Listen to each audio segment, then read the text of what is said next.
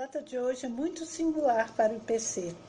Há 30 anos, em 5 de março de 1993, iniciava a primeira turma do SCP-2 no Rio de Janeiro.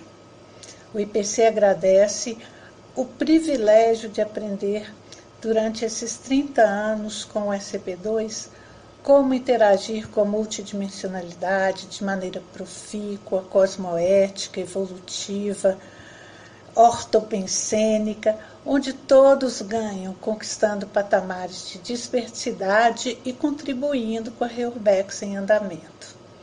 Em especial, a Serenona Monja, ao Transmentor e equipe e ao professor Valdo, por nos terem dado essa oportunidade e tantos aprendizados.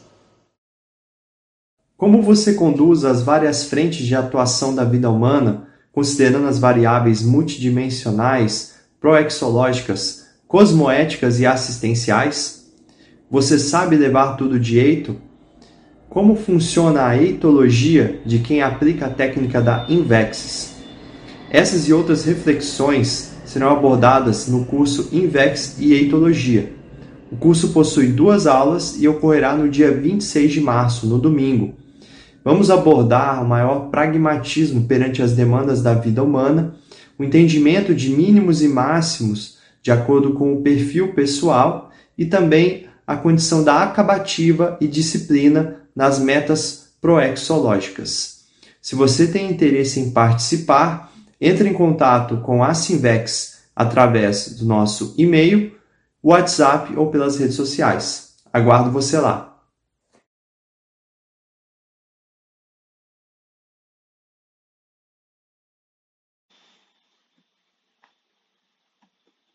Olá, em nome da Côncius, venho comunicar que no dia 14 de março iniciará uma nova turma do curso Conscienciograma Sem Drama na modalidade IAD. É constituído de 27 aulas que serão todas as terças-feiras, das 19h30 às 22 horas. O objetivo do curso é auxiliar na análise, no entendimento e no preenchimento das duas mil questões do livro Conscienciograma. E, ao final, ter o seu gráfico 360 graus totalmente preenchido para análise. Informações e inscrições através do WhatsApp, código de área 45, fone 99 994 1460. A Enciclosapiens oferece a você que quer escrever um verbete para a Enciclopédia da Conscienciologia o programa Verbetografia. Este programa vai auxiliar na escrita do verbete, no entendimento do conforto verbetográfico, da lógica na construção da chapa verbetográfica e na inserção da sua pesquisa em forma de verbete da Enciclopédia da Conscienciologia. Se você quer ser um neo-enciclopedista da Enciclopédia da Conscienciologia, venha participar do programa Verbetografia.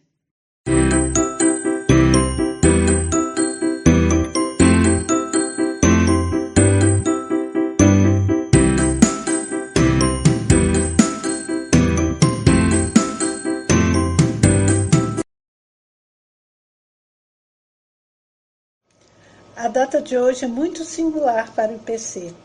Há 30 anos, em 5 de março de 1993, iniciava a primeira turma do SCP-2 no Rio de Janeiro. O IPC agradece o privilégio de aprender durante esses 30 anos com o SCP-2 como interagir com a multidimensionalidade de maneira profícua, cosmoética, evolutiva, ortopensênica, onde todos ganham, conquistando patamares de dispersidade e contribuindo com a Reurbex em andamento. Em especial, a Serenona Monja, ao Transmentor e equipe e ao professor Valdo, por nos terem dado essa oportunidade e tantos aprendizados. Como você conduz as várias frentes de atuação da vida humana? Considerando as variáveis multidimensionais, proexológicas, cosmoéticas e assistenciais? Você sabe levar tudo de eito? Como funciona a eitologia de quem aplica a técnica da Invexis? Essas e outras reflexões serão abordadas no curso Invex e Eitologia. O curso possui duas aulas e ocorrerá no dia 26 de março, no domingo. Vamos abordar o maior pragmatismo perante as demandas da vida humana, o entendimento de mínimos e máximos de acordo com o perfil pessoal e também a condição da acabativa e disciplina nas metas proexológicas. Se você tem interesse em participar, entre em contato com a Sinvex através do nosso e-mail, WhatsApp ou pelas redes sociais. Aguardo você lá.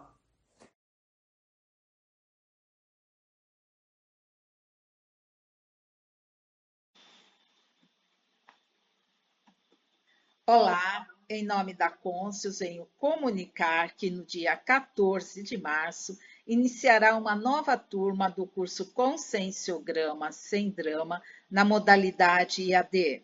É constituído de 27 aulas que serão todas as terças-feiras, das 19h30 às 22 horas. O objetivo do curso é auxiliar na análise, no entendimento e no preenchimento das duas mil questões do livro Conscienciograma. E, ao final, ter o seu gráfico 360 graus totalmente preenchido para análise. Informações e inscrições através do WhatsApp, código de área 45, fone 99 994 1460. A Enciclosapiens oferece a você que quer escrever um verbete para a Enciclopédia da Conscienciologia o programa Verbetografia. Este programa vai auxiliar na escrita do verbete, no entendimento do conforto verbetográfico, da lógica na construção da chapa verbetográfica e na inserção da sua pesquisa em forma de verbete da Enciclopédia da Conscienciologia. Se você quer ser um neo-enciclopedista da Enciclopédia da Conscienciologia, venha participar do programa Verbetografia.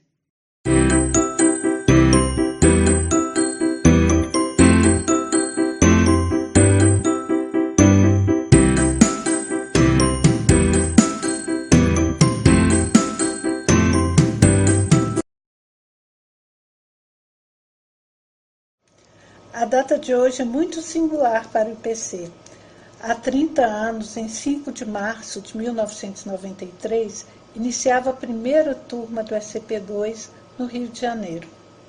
O IPC agradece o privilégio de aprender durante esses 30 anos com o SCP-2 como interagir com a multidimensionalidade de maneira profícua, cosmoética, evolutiva, ortopensênica, onde todos ganham, conquistando patamares de dispersidade e contribuindo com a Reurbex em andamento. Em especial, a Serenona Monja, ao transmentor e equipe e ao professor Valdo, por nos terem dado essa oportunidade e tantos aprendizados. Como você conduz as várias frentes de atuação da vida humana considerando as variáveis multidimensionais, proexológicas, cosmoéticas e assistenciais? Você sabe levar tudo de eito? Como funciona a eitologia de quem aplica a técnica da Invexis? Essas e outras reflexões serão abordadas no curso Invex e Eitologia. O curso possui duas aulas e ocorrerá no dia 26 de março, no domingo, Vamos abordar o maior pragmatismo perante as demandas da vida humana, o entendimento de mínimos e máximos de acordo com o perfil pessoal e também a condição da acabativa e disciplina nas metas proexológicas. Se você tem interesse em participar, entre em contato com a Sinvex através do nosso e-mail, WhatsApp ou pelas redes sociais. Aguardo você lá.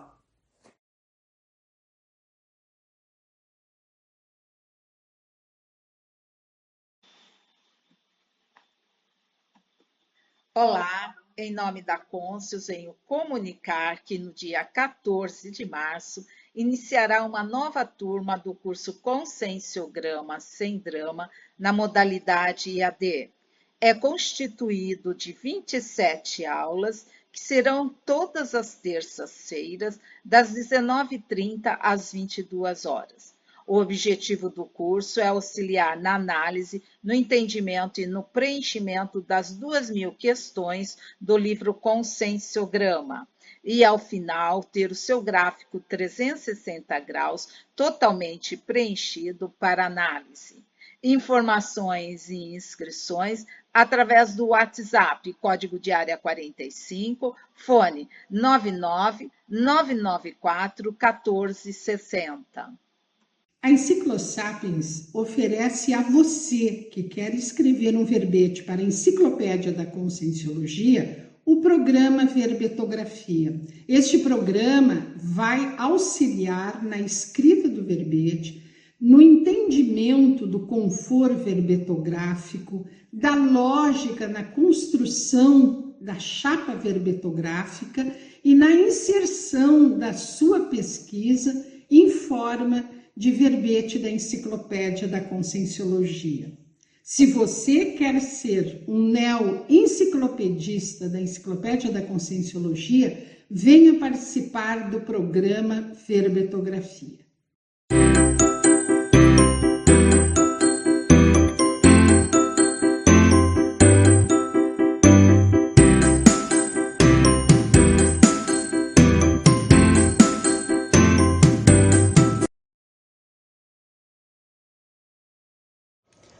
A data de hoje é muito singular para o IPC.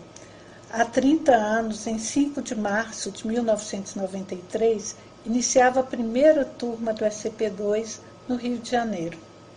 O IPC agradece o privilégio de aprender durante esses 30 anos com o SCP-2 como interagir com a multidimensionalidade de maneira profícua, cosmoética, evolutiva, ortopensênica, onde todos ganham, conquistando patamares de dispersidade e contribuindo com a Reurbex em andamento. Em especial, a Serenona Monja, ao transmentor e equipe e ao professor Valdo, por nos terem dado essa oportunidade e tantos aprendizados. Como você conduz as várias frentes de atuação da vida humana considerando as variáveis multidimensionais, proexológicas, cosmoéticas e assistenciais? Você sabe levar tudo de eito? Como funciona a eitologia de quem aplica a técnica da Invexis? Essas e outras reflexões serão abordadas no curso Invex e Eitologia.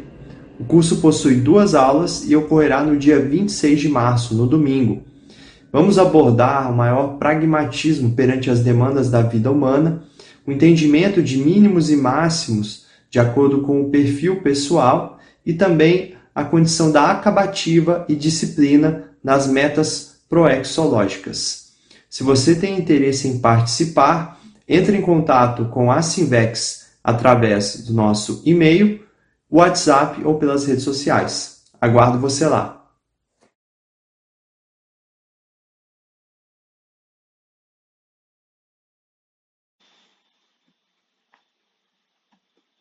Olá, em nome da Côncios, venho comunicar que no dia 14 de março iniciará uma nova turma do curso Conscienciograma Sem Drama na modalidade IAD. É constituído de 27 aulas que serão todas as terças-feiras, das 19h30 às 22 horas. O objetivo do curso é auxiliar na análise, no entendimento e no preenchimento das duas mil questões do livro Conscienciograma e, ao final, ter o seu gráfico 360 graus totalmente preenchido para análise. Informações e inscrições através do WhatsApp, código de área 45, fone 99 994 1460.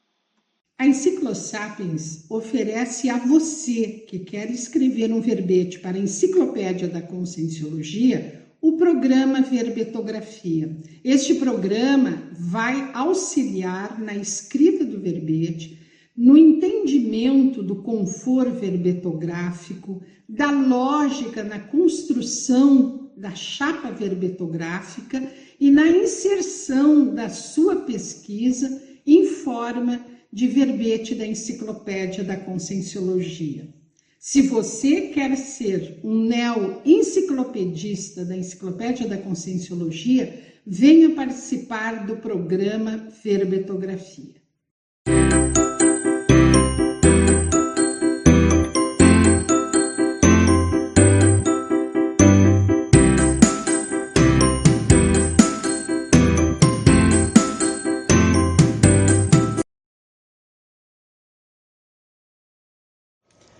Data de hoje é muito singular para o IPC. Há 30 anos, em 5 de março de 1993, iniciava a primeira turma do SCP-2 no Rio de Janeiro. O IPC agradece o privilégio de aprender durante esses 30 anos com o SCP-2 como interagir com a multidimensionalidade de maneira profícua, cosmoética, evolutiva, ortopensênica, onde todos ganham, conquistando patamares de diversidade e contribuindo com a Reurbex em andamento. Em especial, a Serenona Monja, ao Transmentor e equipe e ao professor Valdo, por nos terem dado essa oportunidade e tantos aprendizados. Como você conduz as várias frentes de atuação da vida humana considerando as variáveis multidimensionais, proexológicas, cosmoéticas e assistenciais? Você sabe levar tudo de eito? Como funciona a eitologia de quem aplica a técnica da Invexis? Essas e outras reflexões serão abordadas no curso Invex e Eitologia. O curso possui duas aulas e ocorrerá no dia 26 de março, no domingo, Vamos abordar o maior pragmatismo perante as demandas da vida humana, o entendimento de mínimos e máximos de acordo com o perfil pessoal e também a condição da acabativa e disciplina nas metas proexológicas. Se você tem interesse em participar, entre em contato com a Sinvex através do nosso e-mail, WhatsApp ou pelas redes sociais. Aguardo você lá.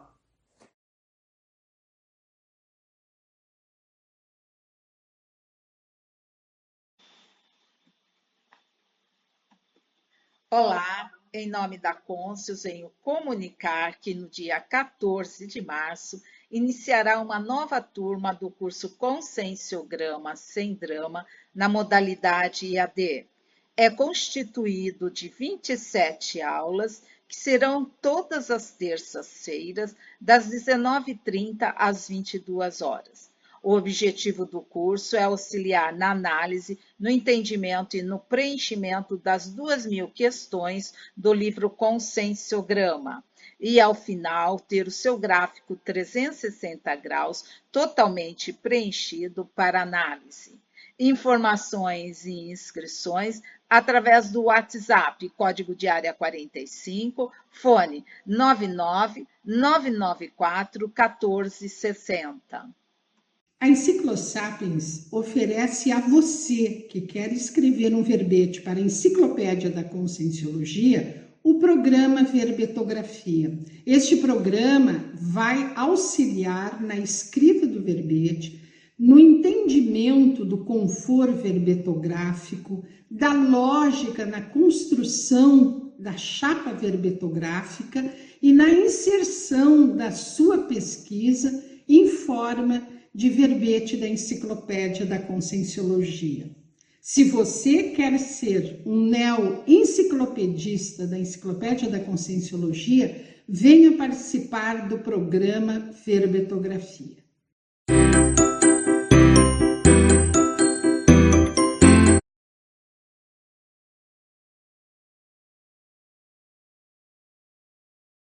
Sejam todos muito bem-vindos a nossa tertúlia matinal de número 339. Hoje é dia 12 de março de 2023. Eu sou Simone Zanella, pesquisadora das finanças há alguns anos e nós vamos debater hoje é, esse tema né, do autodesassédio financeiro dentro da especialidade de autodesassediologia. Eu conheço a Conscienciologia desde 2014, não é tanto tempo assim, né?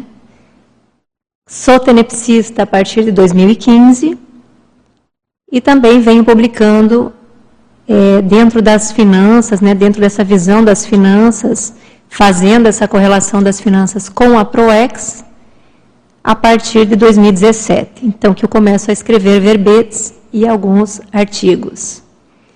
E a partir de 2021, então, eu venho escrevendo o livro, escrevi, né, já lancei o livro da conscienciosidade financeira e propósito de vida, né, não sei onde é que eu, aqui, né, é, onde eu venho então trazendo essa, essa capacidade, esse atributo consciencial de pesquisa em relação à conscienciosidade financeira.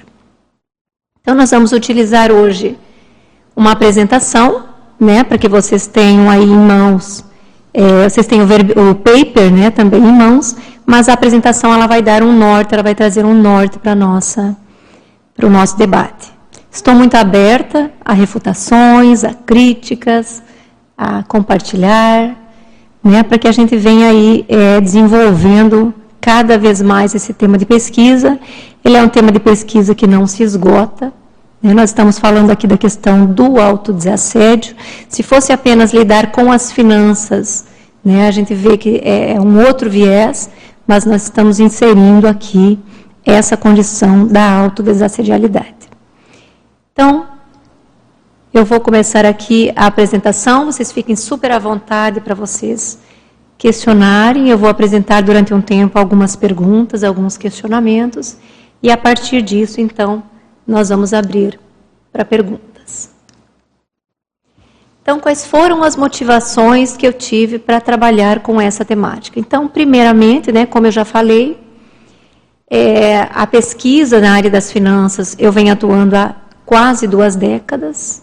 Então é um período assim importante para mim, porque inicialmente eu achei que isso seria apenas dentro de um viés profissional, dentro de uma questão de pesquisa por gosto, né, porque eu não conhecia a Conscienciologia. E a partir de 2017 eu comecei a perceber que tinha algo a mais além dessa questão da profissão e da afinidade que eu tinha com a área de exatas.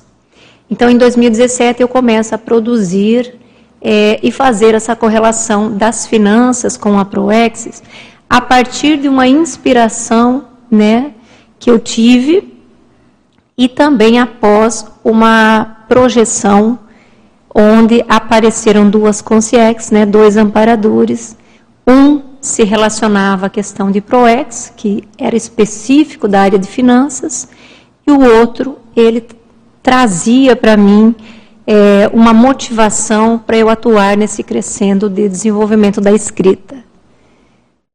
Depois, também é uma motivação a questão dos trabalhos de conclusão de curso. Então, a partir do momento que eu percebi que eu necessitava atuar profundamente nesse contexto de autorreciclagem, eu busquei também uma especialização que era específico na área das finanças, na área é, da administração financeira, juntamente com outra especialidade, mais com a visão da neurociência, porque aí eu comecei a perceber que o meu objetivo era ajudar as consciências a fazerem uma convergência entre é, a manifestação qual é a manifestação que essa consciência tinha, o comportamento dela com o uso do dinheiro. Então eu comecei nessa produção de artigos, como eu também já coloquei, e verbetes, né, chegando à produção do livro no ano passado, em 2022.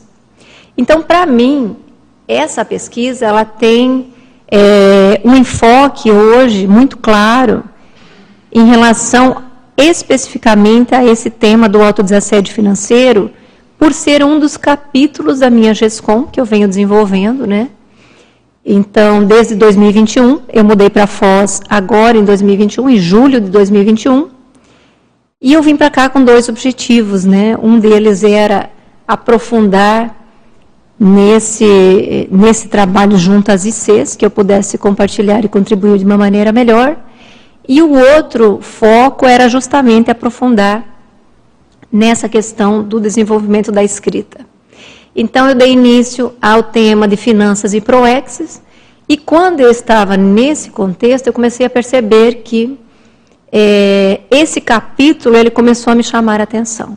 Então, o autodesassédio financeiro se transformou num verbete, né, que há duas semanas foi defendido o verbete, e agora, então, estou trazendo para a tertúlia matinal, para esse debate, né, até para a gente reconhecer se estou no caminho certo, se é por aí, o que, que tem de novo, né, o que, que vocês podem contribuir aí comigo nesse trabalho, nessa temática. E, por fim, também preciso compartilhar que essa temática do autodesassédio financeiro, para mim, ela é uma GESCOM autodesassediadora. Né? Então, nós temos aí o artigo do professor Maximiliano Raimann, que ele escreveu sobre técnica da GESCOM autodesassediadora, que é muito pertinente para aquelas consciências que ficam enroscadas né, em algum ponto. E, para mim, o dinheiro teve vários momentos da minha trajetória onde ele foi um enrosco. Né? Então, e, e veja, não tem a ver com quantidade de dinheiro. Ter muito dinheiro também é um enrosco. Ter pouco dinheiro também é um enrosco. Então, para mim, foi é, um dos maiores motivos de trabalhar com essa técnica para atuar nesse processo de autodesassédio. Então, vamos à definição. Né? Então, vocês têm o paper aí para irem acompanhando. A definição, ela traz especificamente é, a ideia de como que você pode vivenciar teaticamente essa autodefesa interconsciencial, quer dizer, como é que nós podemos lidar com esses nossos contrafluxos econômicos, o que, que nós vamos fazer na prática. Né? Então, eu quis trabalhar com essa temática para entender qual seria a nossa teática. Porque na teoria fica muito fácil, né? Então você vai lá, você lê um livro, você pesquisa, eu entendo assim que para a gente chegar nessa condição de autodesassedialidade financeira, é, existe todo um crescendo, né? Você vai ter que atuar dentro de um planejamento. A, a coisa ela não pode ficar muito solta, senão você não chega no objetivo que você precisa. E aí eu trago também a questão da reflexologia, né? Então, como primeiro tópico que vocês também podem acompanhar no paper. Esses questionamentos que eu vou trazer aqui, eles estão na página 2, em questionologia, que tem a ver com essa análise do custo da autoproexis. Então, eu acabei escrevendo um artigo, quanto custa realizar autoproexis, e aí o objetivo é esse, né? Você fazer análise enquanto intermissivista. É a primeira questão, né? Por que dinheiro? Por que você quer dinheiro, né? E o intermissivista ele tem que estar muito claro dessa desse mega foco proexológico. Então ele precisa fazer essa análise do custo da autoproex e a partir disso ele compreender essa questão da necessidade do planejamento financeiro e que isso é, são duas condições altamente desassediadoras se ele quiser avançar nesse quesito da autodesassedialidade financeira. Então, eu trago dez reflexões e a primeira delas é essa, né? Autodesassedialidade. Então, qual o seu nível de autodesassédio perante a utilização do dinheiro nesta dimensão humana? Então, é, voltando a esse questionamento, como é que nós vamos entender se nós estamos já atuando no autodesassédio ou não? Qual é a sua, a sua situação financeira atual? Como é que você lida com o dinheiro? Né? Para você, o dinheiro ele é um fator assediador ou não? E como nós falamos, como eu acabei de falar, né? É, não necessariamente que ter dinheiro significa que você está autodesassediado financeiramente. Né? Porque nós podemos é, trazer como uma, uma, um exemplo aquela consciência que ela mantém muito dinheiro, mas ela ainda sustenta uma pensanidade extremamente materialista. Então, quer dizer, existe aí sim um, um grau de autodesassedialidade. E aqui também a ideia, né, um dos objetivos da pesquisa, é olhar para a questão do professor Valdo Vieira, que eu acho que foi um grande exemplo para todos nós em relação a lidar com o dinheiro, né, focando muito mais na interassistencialidade, porque o dinheiro sempre foi apenas um recurso, essa é a nossa ideia, enquanto intermissivista, e não apenas enquanto intermissivista, mas dentro desse perfil de proexista, eu vejo que nós precisamos é, chegar num ponto de fazer os questionamentos da seguinte maneira: é, se você tem dinheiro hoje, por que é que você tem? O que, que fez você ter dinheiro? Foi uma conquista? É uma conquista sua nessa existência? Quer dizer, você é uma consciência capaz de gerar recurso financeiro com facilidade? Você já desenvolveu esse traço? Um outro questionamento se você tem dinheiro, né? Isso foi apenas um aporte que você recebeu nessa existência? Porque pode ser que você não seja uma consciência geradora de dinheiro e exista aí algum grau de alta sedialidade que você precisa desenvolver, né? Curar, reciclar, porque para você cumprir PROEX, é, pode acontecer de você receber aportes, né? É, outra questão que é importante também dentro da, do quesito autodesassedialidade. É, você tem méritos de outras vidas, por isso você traz essa condição financeira e ainda esse questionamento da recém.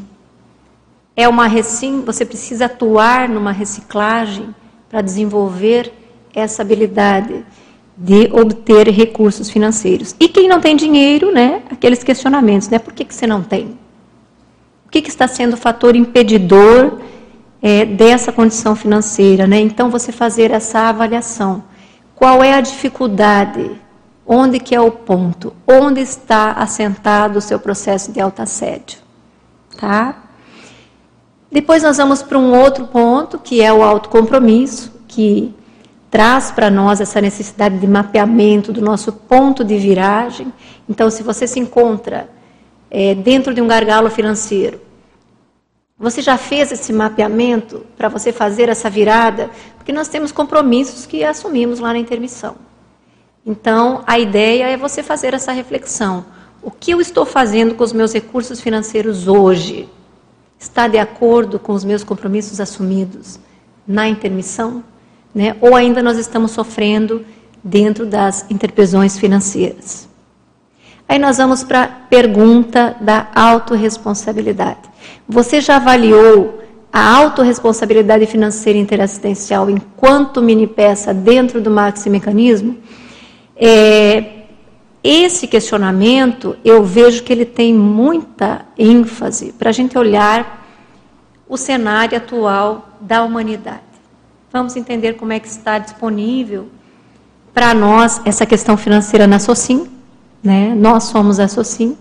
Então a importância de nós entendermos assim, se esse cenário ele está assim, quanto nós estamos sendo exemplaristas para modificação desse cenário? Né? Quanto você está de fato sendo contribuidor para a mudança, para a melhora desse cenário no próprio país, né? Nós temos aí algumas informações, é, só em nível de curiosidade, em 2022, o ano passado, até dezembro de 2022, nós estávamos com um cenário de endividamento das pessoas em relação a que chegava a 80% a mais do que no início do ano.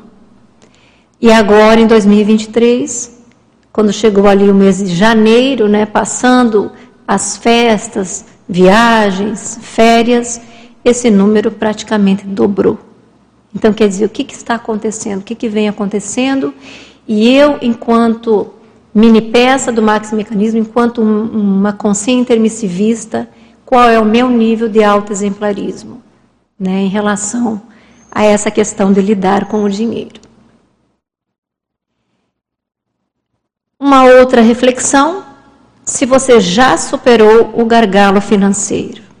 Né? Se, veja bem, qualquer condição de gargalo financeiro, nós podemos dizer que isso é um processo de autoassédio.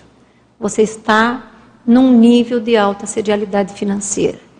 Então, você já superou? Nós temos aqui no, no paper, eu trago na primeira página, na epígrafe gargalo, eu trago três tipos de gargalo. Né? O mini gargalo, que é aquela condição onde a consim ela não tem liberdade financeira ainda, mas ela ainda depende do dinheiro. Então, muitas vezes você pensa que você não está imerso no gargalo, mas dentro das pesquisas, uma das hipóteses é que você precisa chegar na condição de pesquisador independente, de você chegar num ponto de que você não depende mais do dinheiro, né? Que você não seja mais escravo do dinheiro, dependente dele, para você atuar no seu contexto proexogênico. Então, essa condição do mini gargalo, ela acaba sendo exigindo aí uma reciclagem mais superficial, né? Porque você não vai ficar em cima apenas da sua condição financeira. O foco é a proex. Mas essa condição nós temos que entender que ela acaba ainda mantendo você dentro de um nível de dependência. E nós precisamos aí nos tornar é, autônomos, né, nessa condição da liberdade financeira praxológica. Aí nós temos o maxi gargalo, que ele tem relação direta com você estar tendo dinheiro apenas para sobreviver. Então veja, não sobra dinheiro, mas também não falta, né? Então é, pensar em ProEx dentro do maxi gargalo já gera um grande problema, porque você vai precisar de recursos para suas viagens, você vai precisar de recursos para você auxiliar algumas ICs, você vai precisar de recursos para sustentar o teu processo pré-exogênico. E isso tudo é extra, né? Porque você vai precisar sobreviver. Então você tem que manter a sua questão familiar de uma maneira sadia. Então isso é muito importante para a autorreflexão. E aí nós temos o mega gargalo, que aí não é mais apenas uma condição de sobrevivência. O mega gargalo ele já tem pendências, você já está mais na interprisão, você já tem mais contexto de dívidas. Né? Então veja que ele vai exigir de você uma reciclagem um pouco mais profunda. Aí nós vamos para a quinta autorreflexão, que é a condição financeira atual que você está. Então, hoje, o dinheiro que você tem sustenta a sua proexis? Né? Aquilo que você apresenta é sustentador de você se aproximar do completismo, né? Porque veja bem, a ideia é que o intermissivista ele alcance um nível satisfatório no cumprimento da proexis. Então, aquele recurso que você dispõe, até onde você percebe que você pode chegar. O sexto item, né, a consciencialidade, você já apresenta vontade de desenvolver conscienciosidade financeira? Porque eu entendo que a conscienciosidade financeira ela já é um, um patamar de autodesassedialidade. Quando você passa a olhar para o seu nível de conscienciosidade financeira, o que, que é a conscienciosidade financeira? É aquela capacidade que você tem de autorregular os próprios impulsos. Né? De você começar a entender se você pensa na sua ProEx. Quer dizer, você é, parou de gastar? Já é natural para você alinhar o seu dinheiro à, condição da ProEx, né, você tem esse nível de consciencialidade, qual é o nível de consciencialidade que você apresenta nesse quesito? Né? Ou ainda você prefere ser dominado pelos teus impulsos e você continua é, usufruindo né, de tudo aquilo que está disponível, distraindo a todos nós aqui nessa condição intrafísica. E aí nós temos então a pergunta número 7, o questionamento número 7 da maturidade, é se você se considera maduro para iniciar a auto-organização financeira alinhada o ex. Então, esse, esse questionamento ele exige de nós um certo nível de maturidade. Né? A auto-organização financeira, é, daqui a pouco eu vou passar um, um gráfico em relação a procedimentos e nós vamos perceber que exige de nós um nível de auto-organização.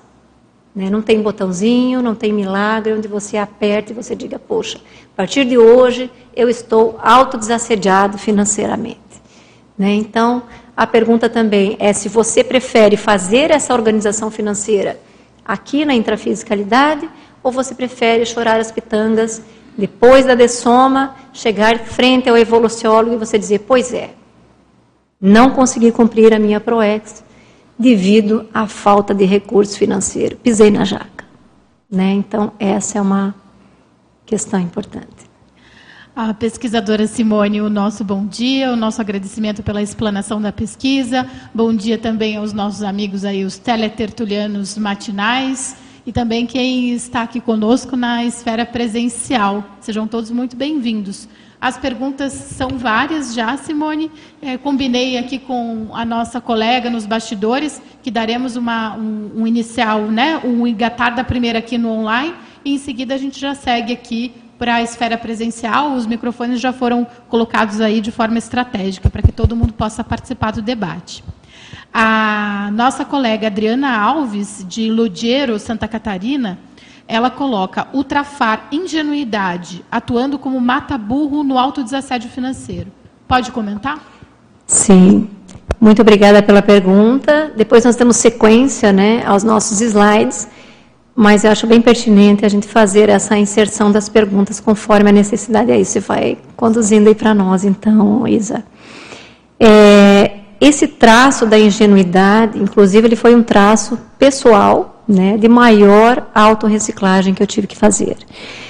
Porque, em se tratando de finanças, de lidar com o dinheiro, tudo é muito atrativo. Né? O dinheiro ele tem essa característica de é, é, aumentar a, os nossos olhos. Eu sempre digo que os nossos olhos eles enxergam muito mais, né? Na intrafisicalidade do que deveriam a gente fazendo essa, essa correlação com as aquisições de recursos materiais desnecessários na nossa vida. Então eu vejo que o traço da ingenuidade, ele tem que ser muito bem observado se você quiser sustentar um nível de autodesassedialidade financeira sim. Por quê? Porque vão aparecer convites, vão aparecer pessoas que vão é, haver manipulações né, em cima de você, vão aparecer situações de, de falta de autorreciclagem. É, por exemplo, vou trazer um exemplo bem simples, né? Você passa a ter alguns tipos de amizades, onde você começa a fazer uma comparação da sua vida pessoal com o dinheiro, com a vida dos colegas. Né? Então, o que, que, que começa a acontecer para nós? Ingenuamente nós passamos a querer comparar. Então, isso é um fato de, de, é uma necessidade de muita reciclagem, porque você quer ter aquela casa parecida com aquela casa que o seu colega tem. É, você convida a pessoa para almoçar na sua casa, e aí você percebe, poxa, mas eu não tenho aquela mesa de jantar que eu deveria ter né, para com, comportar aquela condição. Você vai numa festa, você não tem aquele vestido, você não tem aquela roupa para você compor é, e sair bem na foto. Né? Então o dinheiro ele traz um pouquinho, né, vamos colocar entre aspas, desse processo, dessa necessidade de autoimagem que as pessoas acabam necessitando. Então é muita ingenuidade da nossa parte atuar com o dinheiro dessa maneira e não compreender né, que o dinheiro ele é apenas um recurso. Ele é um recurso que nos permite usufruir é, na nossa vida enquanto proexista. E aí ficar muito atento em relação aos nossos caprichos, né, os nossos luxos que nós queremos é, experimentar e que depois isso pode faltar em algum momento, em algum grau, nesse nosso contexto de ProEx. Então, eu acho que esse traço ele é bastante necessitante de autorreciclagem. E pode ser um grande mataburro, né? Uhum. Ainda a Adriana, ela coloca assessoria financeira em responder o conscienciograma como meio para detectar o pseudo-desassédio financeiro, mascarando a situação precária da Consim. Poderia aprofundar? Sim, nós temos então no conscienciograma, nós temos é, algumas páginas que falam, né, uma delas é o materialismo, então, eu fiz, inclusive, uma com cobaia, é, aprofundando né, qual era o meu nível de materialismo ainda em relação a lidar com o dinheiro. Eu acho que isso é muito sério. é, vai contribuir demais com a autodesassedialidade financeira, você se expor, né, porque o dinheiro ele traz muito uma questão de é, aquele traço da vergonha ele vem à tona, né? Será que eu eu não tenho dinheiro, eu tenho pouco dinheiro, eu estou endividado?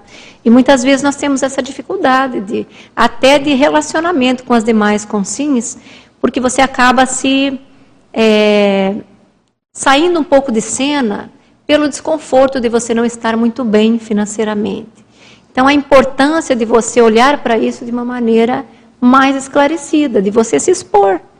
Então, se eu não tenho dinheiro, por que, que eu não tenho? Se eu estou com dificuldade financeira, por que, que eu estou com dificuldade financeira? Então, fazer uma consciência cobaia, fazer uma consciência terapia, fazer uma preceptoria, são tudo elementos que podem contribuir com o nível de autodesassedialidade financeira.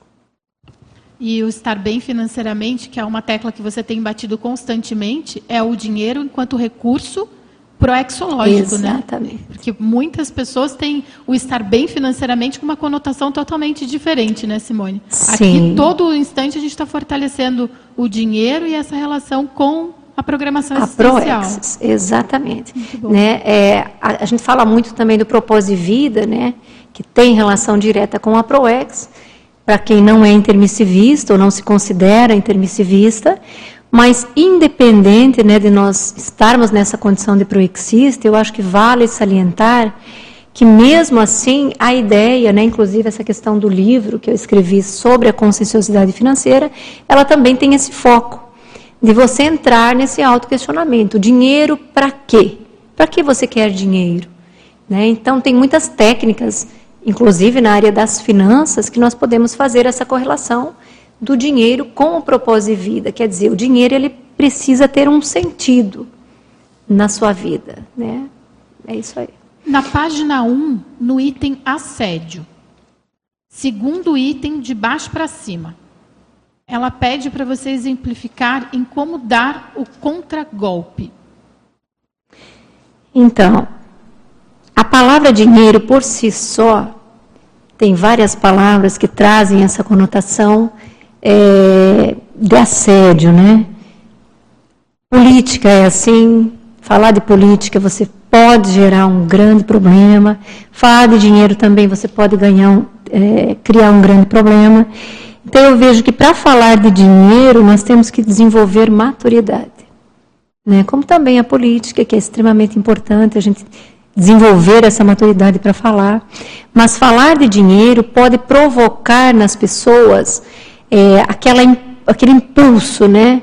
aquele ataque extrafísico, aquela. Eu já passei por isso.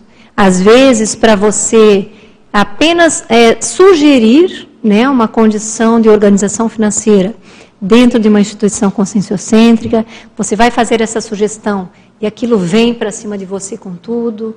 Às vezes, dentro do duplismo, né, você está ali conversando com a tua dupla, vai falar sobre dinheiro, entrou essa variável do dinheiro, aquilo gera um desconforto.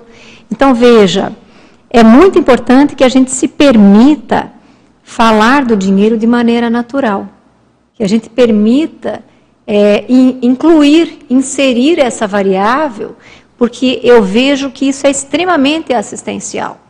Na hora que você vai é, permitir falar de dinheiro dentro de uma instituição conscienciocêntrica, por exemplo, você tem condições de fazer todo um planejamento grupal.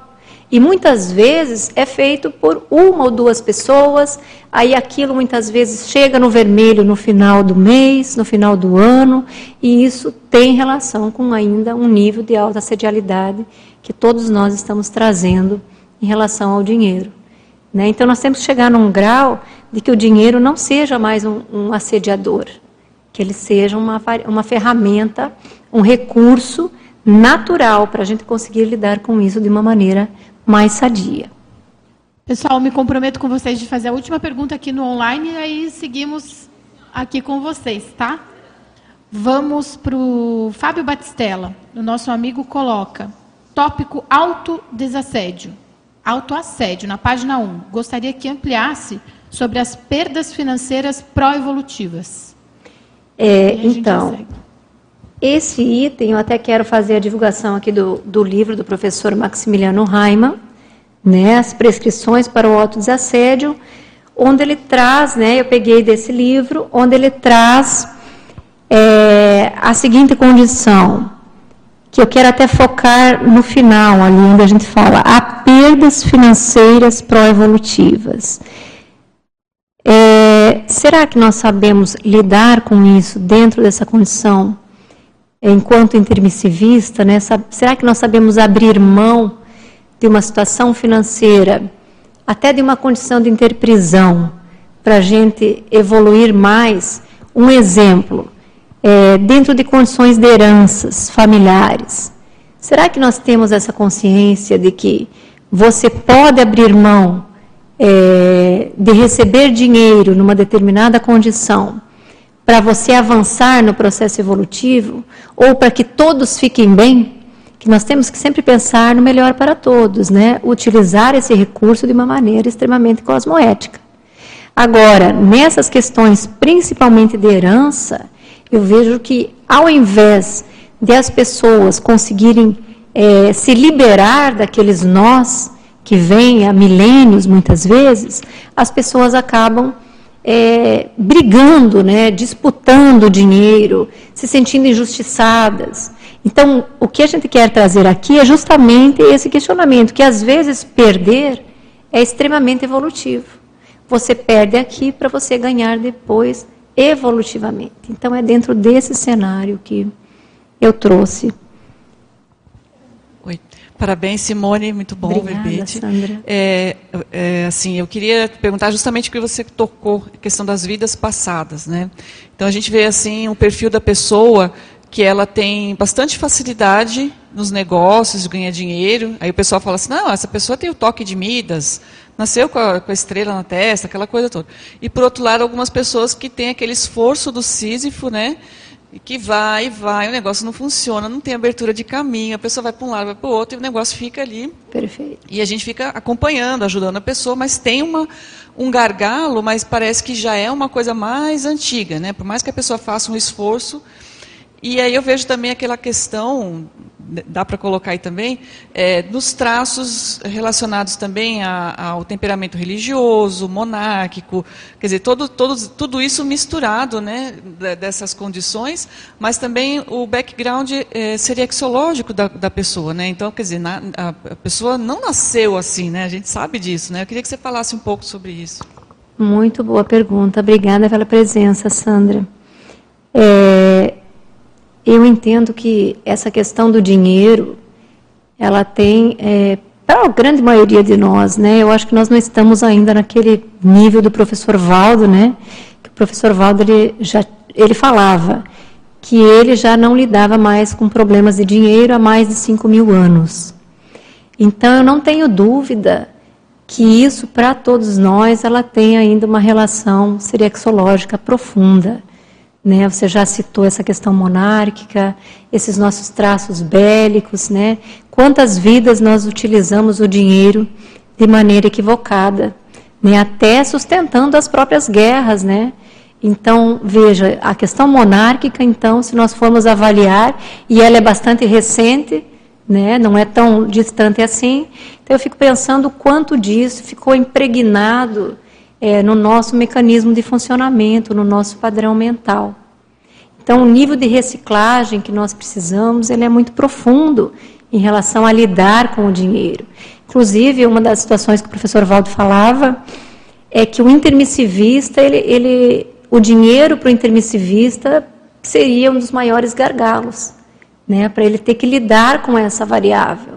E eu penso que isso tem muito a ver com esse nosso passado. Então, esse nosso nível de autoassedialidade financeira, eu penso que ele tem muita relação com você fazer essas reflexões e até atuar dentro de um mapeamento, pegando, se você não tem ainda clareza em relação às tuas, às tuas hipóteses né, de retrovida, mas pelo menos você fazer um mapeamento dessa existência, desde que você começou a lidar com o dinheiro. Então faz esse mapeamento e começa a ver quais são as relações, o que, que aparece ali. Né? E você pode encontrar muitos traços e muitas situações que você vai ter facilidade de relacionar isso com o passado, com o nosso passadão. Né? Então, isso é bem importante, é muito sério. Bom dia, bom dia a todos e todas.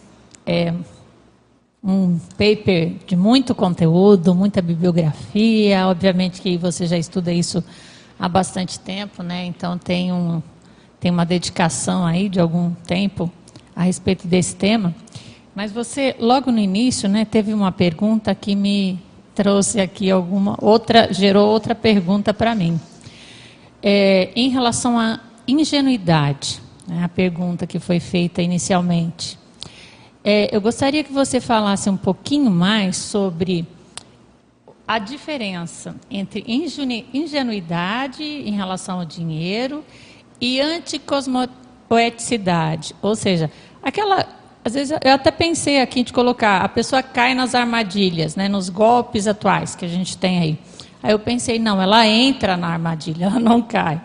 E, e a lei do menor esforço, gostaria que você permeasse por essas questões de ingenuidade, anticosmoeticidade e a lei de menor esforço em relação ao dinheiro.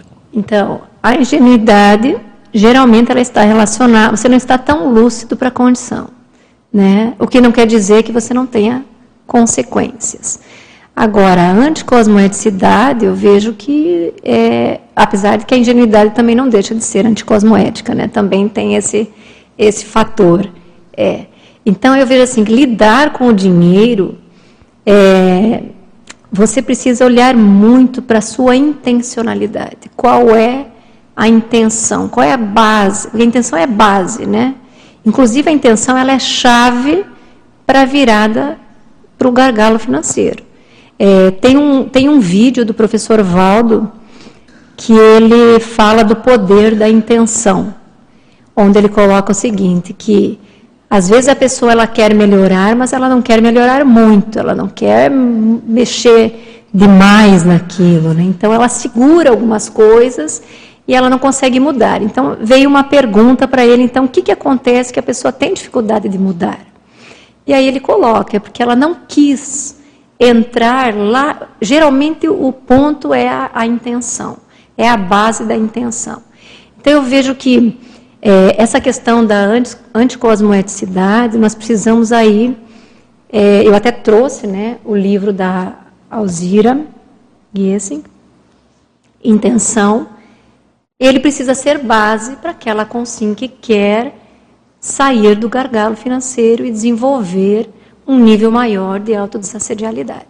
Porque ela traz aqui inúmeras, é, se eu não me engano, são 80 tipos de intenção homeostática, né, 50 e poucas neutras e mais algumas nosográficas. Então, veja bem, como é que eu vou lidar com o dinheiro de uma maneira sadia se não está claro para mim qual é o nível da minha intenção? Né? Então, a ingenuidade você fica totalmente imerso é, ao que vem, ao que acontece em você estar lúcido para as coisas. Né? Quer dizer, você entra e nem percebe, nem vê. Então a gente precisa fazer essa, é, essa volta, né? Eu acho que é aí que está a chave, é você reciclar seu nível de intencionalidade para qualquer decisão financeira que você vá tomar. Então, assim, se nós fizermos esse mapeamento em relação ao gargalo financeiro, por exemplo, a gente vai enxergar.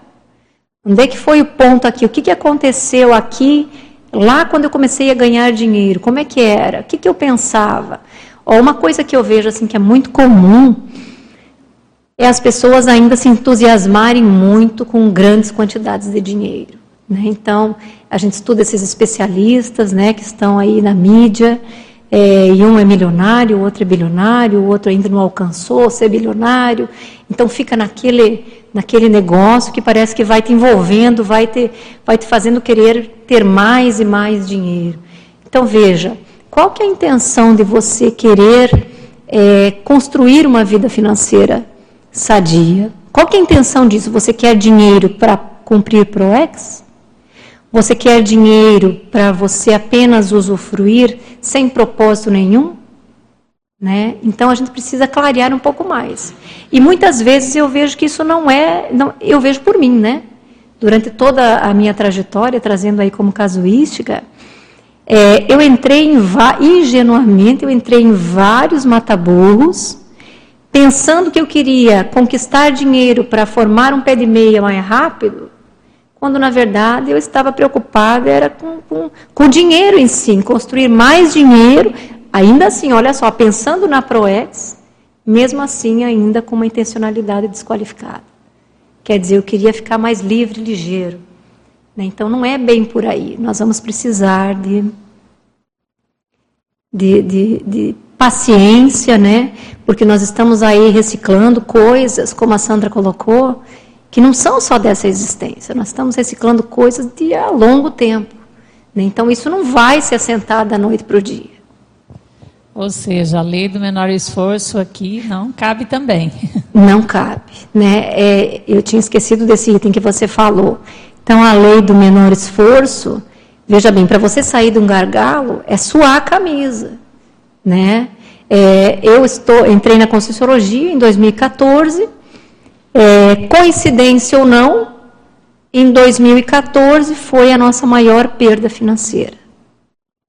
Né? Então, a partir dali, a gente começou até agora, ó, em 2023, e ainda nós estamos atuando nesse processo de autorreciclagens devido às perdas né, que nós tínhamos. Então, em 2014, nós tínhamos uma reserva financeira para viver oito anos e quatro meses. E devido a uma, uma decisão errada, aquilo passou, virou, né? E aí nós começamos a ter que remar, né? E aí é suado, né? É suado, porque aí não é de uma hora para outra. Então essa essa lei do menor esforço, ela não funciona no processo de autodesassedialidade financeira.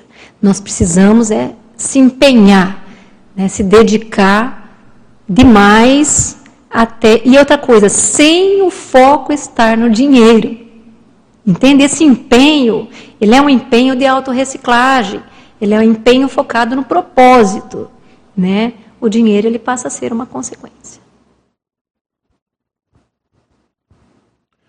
É, parabéns aí, Simone, por trazer esse tema aí. É um tema bem pertinente aí, que, e parabéns pela resiliência estar aqui é, com a gente debatendo isso aí. Eu quero pegar o gancho dessa questão da intencionalidade e fazer uma pergunta para você: como você qualificou a auto-intencionalidade em relação à intenção sobre o dinheiro na sua vida pessoal? Muito boa essa pergunta, Marcos. Olha só, a qualificação da intenção, ela também, é, aí nós vamos entrar na lei do maior esforço. Né? Nós vamos ter que dedicar muito, estudar muito. É, inclusive, a qualificação da intenção foi a, a coisa que mais me chamou a atenção em todos esses processos de autorreciclagem. Então, é você estudar muito em vários verbetes. Né? Nós temos um verbete da professora Alzira que se chama intencionograma. Esse verbete é, é ele é incrível porque pelo menos aconteceu para mim, né, durante o estudo desse verbete, ele deixa muito claro para você os teus rastros pensênicos, o que, que você construiu até aqui. Então, assim, ouvindo esse verbete, fui percebendo, é, passou um filme pela minha cabeça, né, de cada momento que eu fui fazendo essa avaliação da minha vida financeira. Então, a partir desses estudos em relação a verbetes, tem vários verbetes, tem outro da Adriana Chalita, sobre a técnica da autoqualificação da intenção, que também é um verbete muito importante. É, então, eu vejo assim que para essa autoqualificação não tem outra saída, é estudar e trazer para a autopesquisa, se colocando como objeto de pesquisa. Você vai trazer e você vai fazer ah, experiências na prática. Né? Então, a intenção não dá para você pensar na intenção somente quando você for pensar no dinheiro. Você tem que fazer esse estudo e trabalhar esse desenvolvimento no dia a dia. Então, são 24 horas do dia onde você vai fazer uma avaliação da tua intenção, Né? Para você conseguir reconhecer Entende? Porque muitas vezes, assim, é, vamos falar dessa questão é, de, de, quantidade de dinheiro, né, que isso acaba sendo para nós ampliando os nossos olhos, porque nós queremos rapidamente construir essa ideia, é uma idealização, tá? Então nós precisamos desconstruir essa idealização. Como é que você vai fazer? Como é que você vai qualificar a sua intenção? Só na hora, você nem vê. Quando você vê, você está manifestando um discurso que te envolve ainda você percebe que ainda é desqualificado. Né? Aquilo que você fala sobre o dinheiro.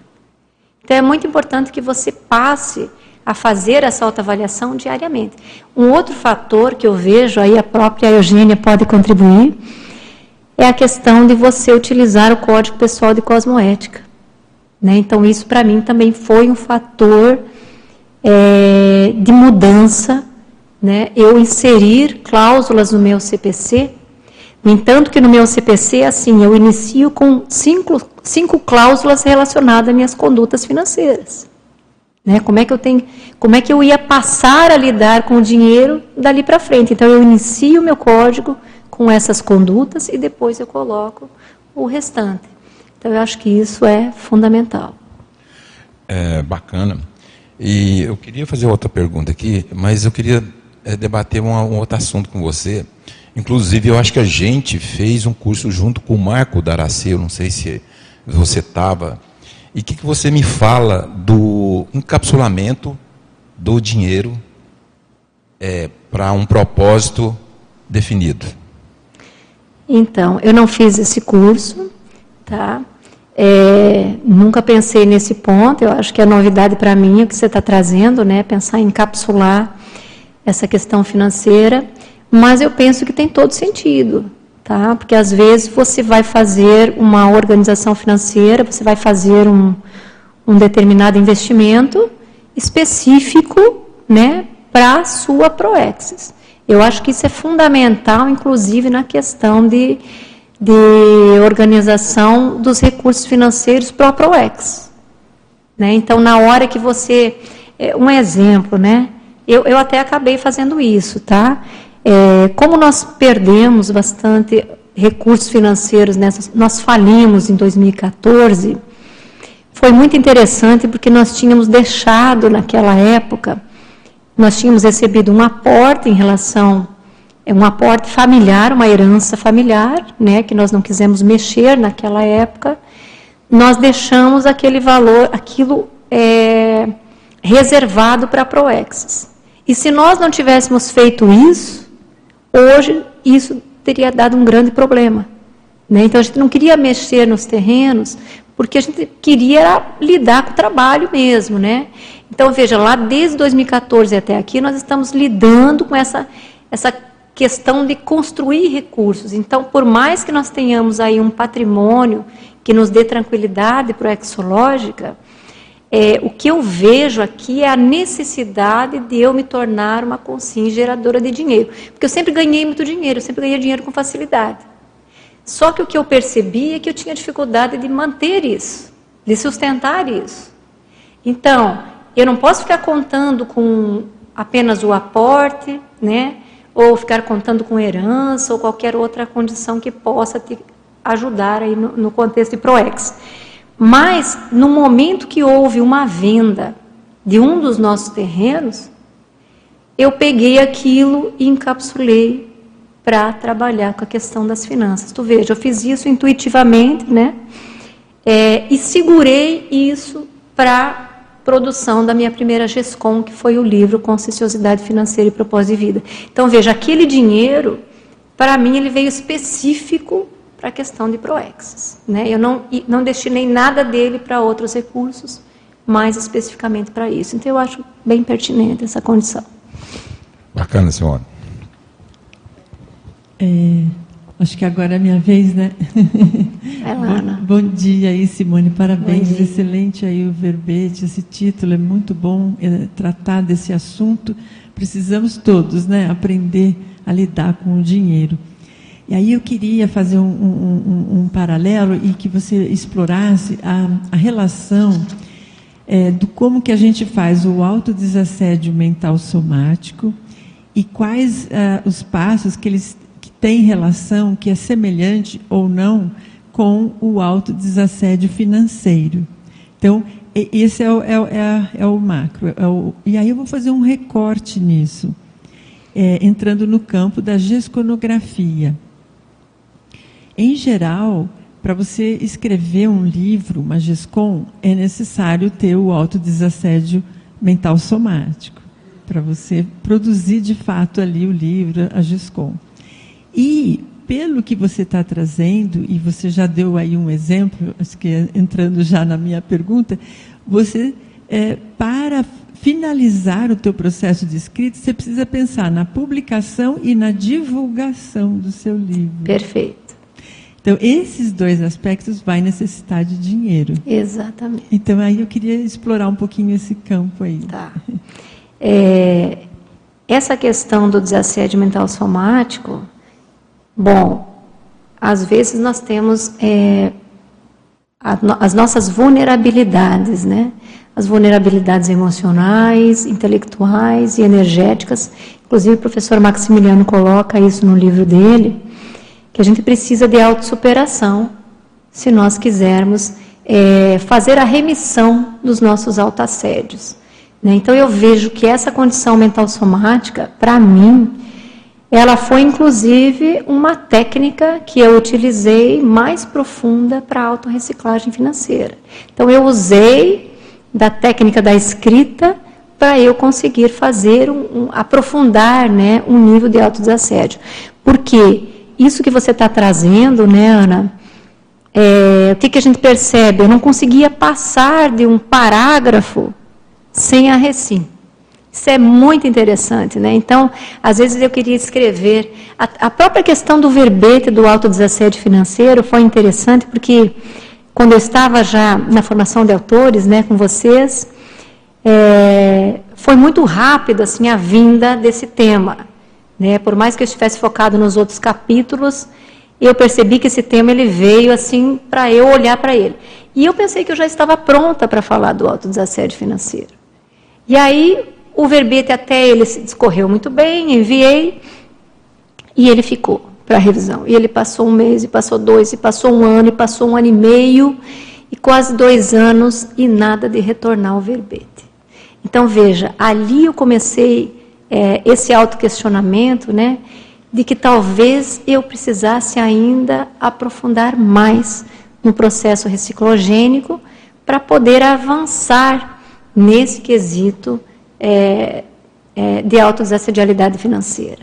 Então não é bem assim, né? Por mais que você utilize como uma técnica de autodesassédio é, gesconográfico, mas você vai precisar superar aqueles gargalos para que a coisa saia mais redonda, para que você consiga avançar. Então, assim, aí você pediu para fazer um contraponto com o planejamento. Isso, não. porque quando a gente, então, é, alcança esse autodesassédio mental somático, muito bem, produziu, está lá o, o, o, livro pronto. Porém, ele tem outras fases depois. Perfeito. Né? Essas outras Isso. fases e que são fases daí que não depende só do seu autodesassédio propriamente. Perfeito. Perfeito. Vai depender dos recursos financeiros, porque imprimir livro custa. Custa. Né? E você divulgar o livro também custa. custa. As viagens que você vai ter que fazer, você vai ter que itinerar, isso. você vai ter que se. E, e é importante isso que você está trazendo também, porque não dá para você esperar dos outros, né? Isso. Quem desenvolveu a GESCOM foi você, então é você que vai é, tornar isso mais acessível para as outras consciências, e isso tudo exige recurso financeiro. Um bom planejamento. Daqui a pouquinho eu quero passar os nossos procedimentos, né?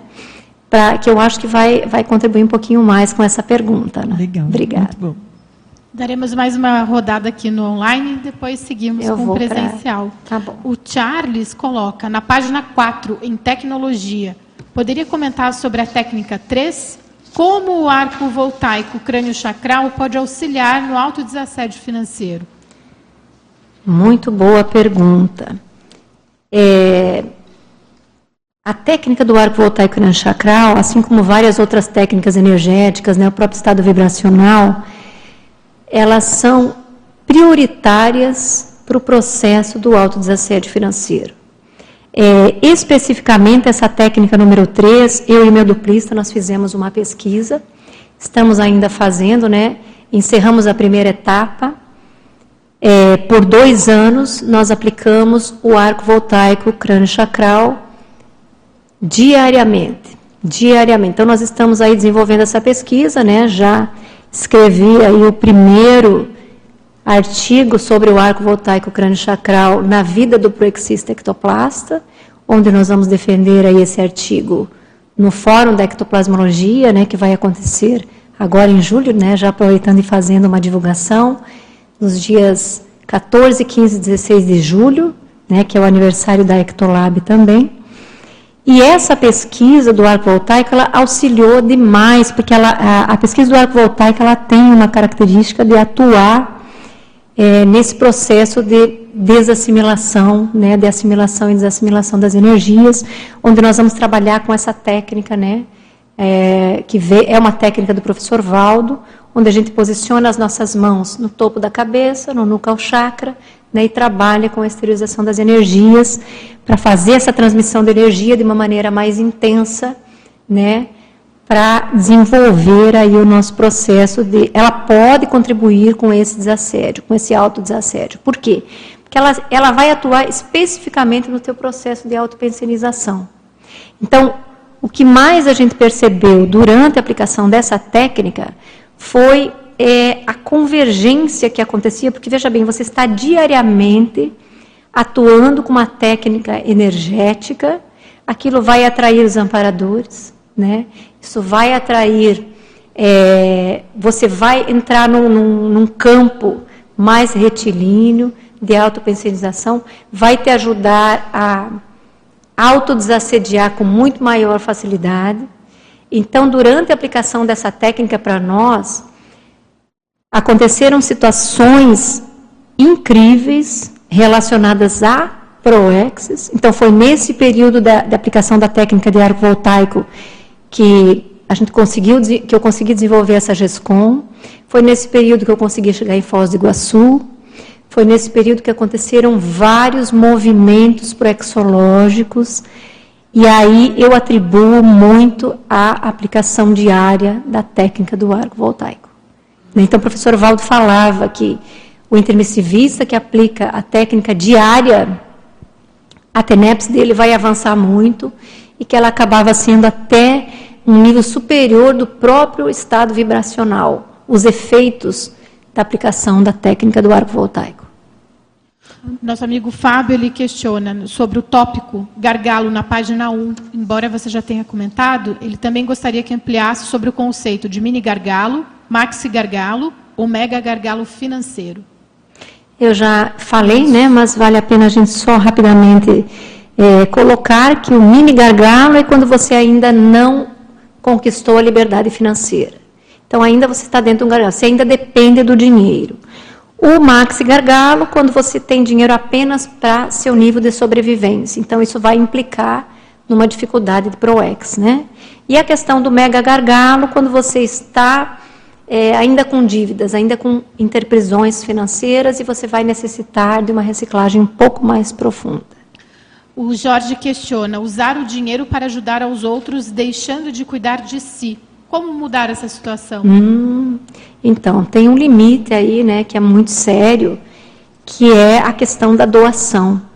Né? O professor Valdo fala também do conceito da consignagem, né? mas a consignagem ela é extremamente altruísta e a tendência do intermissivista é essa questão do altruísmo. Então, nós temos que ficar muito atentos porque você pode ser uma consignagem que não está com recursos disponíveis financeiramente para essa doação, mesmo assim você é large, mas também a consignagem ela pode é, ter esses recursos para específicos para doar.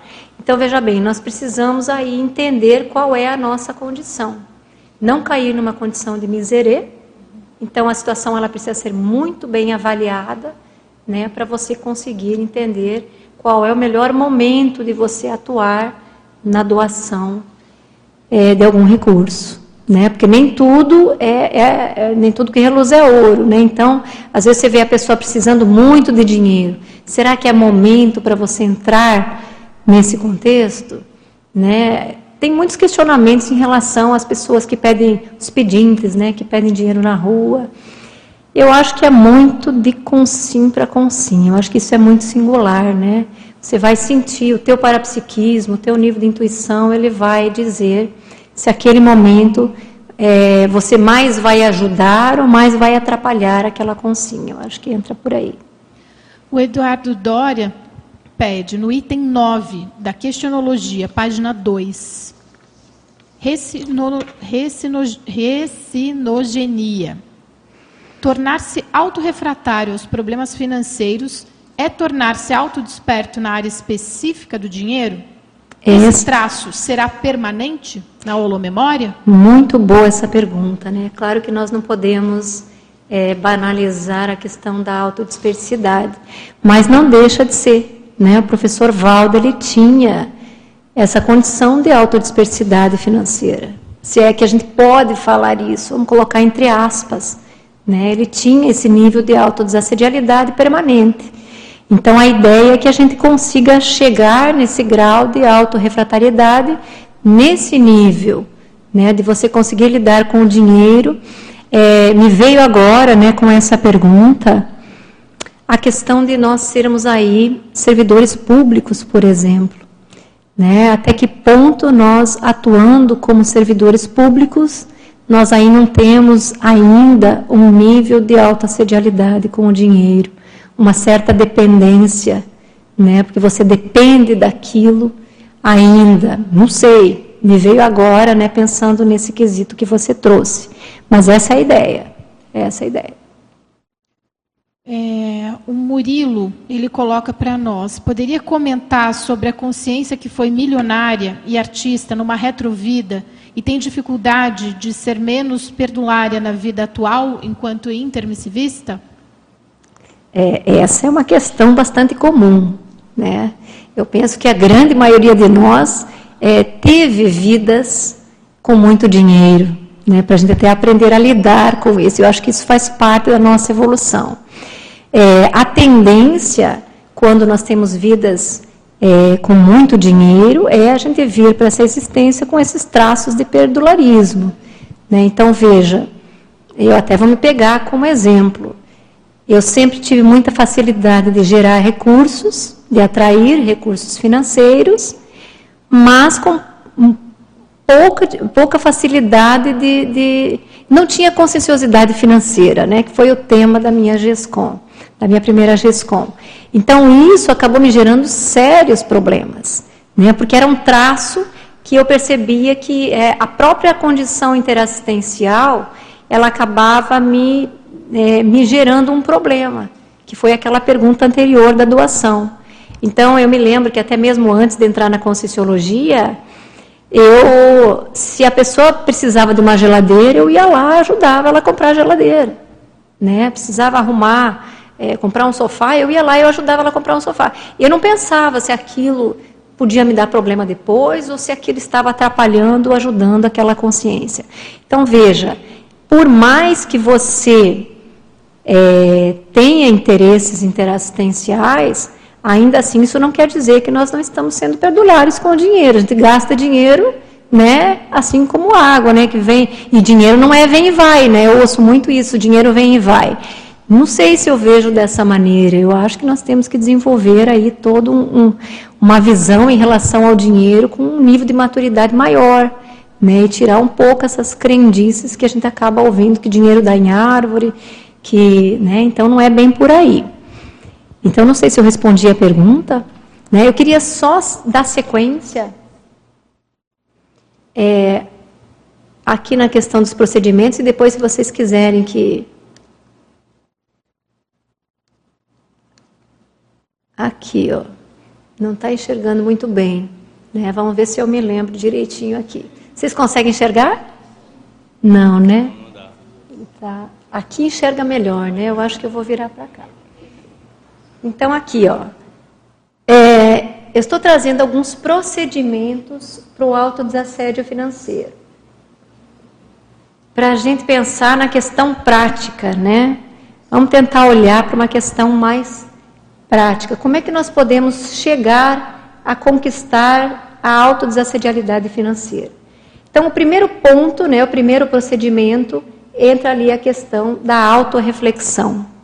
Né? Então, você vai trazer esses questionamentos, né?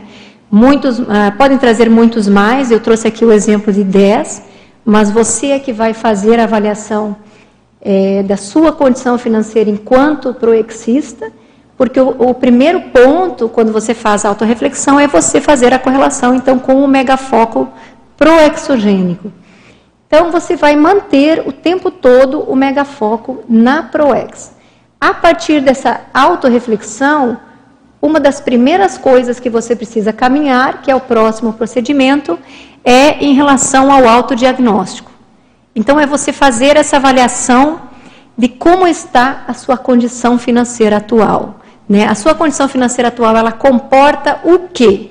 Né? Então, como ela está de fato? Quando você faz essa autoavaliação, é, chegando a um autodiagnóstico, você começa a ter as nuances aí do seu nível de autoassédio. Né? E esse nível de autoassédio, ele já vai ter uma correspondência com o nosso terceiro procedimento, que tem relação com esse mapeamento das nossas vulnerabilidades. Então veja que ali nós vamos ter que avaliar a questão das vulnerabilidades emocionais, das vulnerabilidades intelectuais e energéticas, né? Então é importante que nós tenhamos aí uma clareza por exemplo, será que você atua dentro de uma condição profissional onde você gera recursos que são sadios, são cosmoéticos? Esse dinheiro ele está vindo de condições mais cosmoéticas? Né? Então você precisa fazer essa avaliação dentro desse mapeamento que você vai avaliar. As tuas emoções, quais são as emoções impedidoras da geração de recurso financeiro? Né? De uma, pensando dentro de uma visão cosmoética é, quais são é, é, essa questão da intelectualidade, né? As vulnerabilidades intelectuais. Uma coisa que eu percebi dentro das pesquisas foi que é, aquelas pessoas que têm um pouco mais de dificuldade mental somática, elas vão ter dificuldade de fazer planejamento, né? Porque o planejamento ele é um processo racional e a grande maioria de nós é muito emocional. Então aí, por hipótese, né, qual que é um dos maiores impedidores de nós construirmos planejamento? A tendência é que a gente, te, que a gente esteja aí num processo muito emocional ainda. Né? Porque nós vamos, para construir um planejamento, você vai precisar pensar, vai ter que pôr ordem, vai ter uma lógica, você vai ter que colocar as metas e vai ter que caminhar né, até você alcançar o planejado. Então, isso exige, sim, um processo mais intelectual. Então veja que as nossas vulnerabilidades, aí o caminho né, para organização dessas reciclagens. Então eu vou ter que organizar, é, fazer um planejamento para me organizar em relação como é que eu vou fazer essas reciclagens das minhas vulnerabilidades, como é que eu vou fazer é, para caminhar ali para o gargalo financeiro então, eu tenho que fazer toda uma organização recinogênica para eu conseguir avaliar qual é o nível de gargalo que eu estou hoje. É o mini, é o mini gargalo? Eu preciso caminhar para a liberdade financeira, que eu ainda não tenho, e vai me dificultar me tornar um pesquisador independente? Eu ainda tenho dívidas, estou num mega gargalo, quer dizer, onde eu estou e o que, que eu preciso fazer planejando esse desenvolvimento de saída do gargalo. Eu possuo conscienciosidade financeira, né, ou eu ainda sou movido pelos meus próprios impulsos. Eu preciso desenvolver conscienciosidade financeira em que nível, né? E a questão de gestão do tempo. Então, esses três procedimentos, eles estão dentro, né, eles caminham juntos, em paralelo, é, e precisam de um planejamento também para você fazer essa organização. A gestão de tempo ela tem muita relação assim. Você fazer uma avaliação do seu nível de produtividade. É, será que nas nossas 24 horas do dia eu vejo muitas pessoas dedicando demais para determinadas atividades e poucas atividades para geração de recurso financeiro, por exemplo. Isso foi um mataburro para mim. Então, muitas vezes, por não estar claro a minha questão de voluntariado, eu acabei por assumir muitas atividades, entende? E gerar pouco recurso. Como também nós temos o contrário. Às vezes a pessoa ela fica um workaholic, dedica o tempo todo para essa questão do profissional e acaba também desconsiderando a questão da interassistencialidade, que é o foco pro exogênico. Então nós precisamos ter muito claro ali, fazer um bom planejamento também da nossa gestão de tempo, para perceber quanto você está sendo gerador de recursos financeiros pró-proexes. E também ainda na organicidade resinogênica, nós temos ali a questão das etapas do autodesassédio financeiro, que nós temos aqui na página 3 do paper, né, a questão da bioener bioenergeticidade, ou seja, você precisa começar a amplificar o domínio das energias, né, começando aí pelo estado vibracional, e isso, é, isso vai aumentar é, o seu desempenho na questão do, do da autodefesa em relação aos autassédios. Tá? A questão da rigidez pensênica, né? esse alargamento da sustentação pensênica sadia, quer dizer, antes, quando o Marcos perguntou essa questão da intenção, né? até que ponto eu consigo sustentar a minha decisão de uma maneira cosmoética do início até o final. Né? Então, é muito importante que você aumente essa questão de sustentação pensênica sadia relacionada ao dinheiro. E até aqui vem um questionamento, né? É, quanto eu consigo sustentar o meu nível de autodesassedialidade financeira? Por um mês? Por um ano? No nosso caso, a gente sustentou por alguns anos e, de repente, a coisa caiu. Quer dizer, o que, que aconteceu? Né? O que, que, que, que, que você fez? O que, que tem por trás desse processo que ainda não tem as reciclagens necessárias para você sustentar essa condição do autodesassédio financeiro? Aí nós temos também a organicidade recinogênica, que é esse planejamento das recins. Então, veja, você vai se organizar para fazer a sua organização, né? parece redundante, mas isso é necessário. E a questão do parapsiquismo lúcido, né? então você avançar no desenvolvimento do parapsiquismo. Então, veja que caminham juntos. Esses procedimentos, eles caminham juntos dentro dessa organização recinogênica. A partir disso, nós caminhamos, então, para o ponto que é o planejamento financeiro pessoal. Então, por mais que a gente leve de eito até chegar num ponto de planejamento financeiro pessoal, nós temos que ter a clareza de que é necessário você entrar no planejamento. Né? E não é apenas você pensar em fazer uma planilha é, de entradas e saídas. Veja bem, planejamento financeiro pessoal é uma técnica que vai calçar você para toda a sua existência. Entende? Ela calça vários fatores da vida nesse quesito do dinheiro. Por exemplo, um planejamento financeiro pessoal, ele envolve você pensar nos riscos econômicos, que eu não tive lá em 2014, quando eu perdi. Então, quer dizer, é, quais são os riscos econômicos que podem te dar problema no cumprimento da PROEX pela falta de recursos? Então, se você não tem essa visão do planejamento financeiro de maneira mais adequada, a tendência é o incompletismo. Né? Então é isso que a gente quer calçar.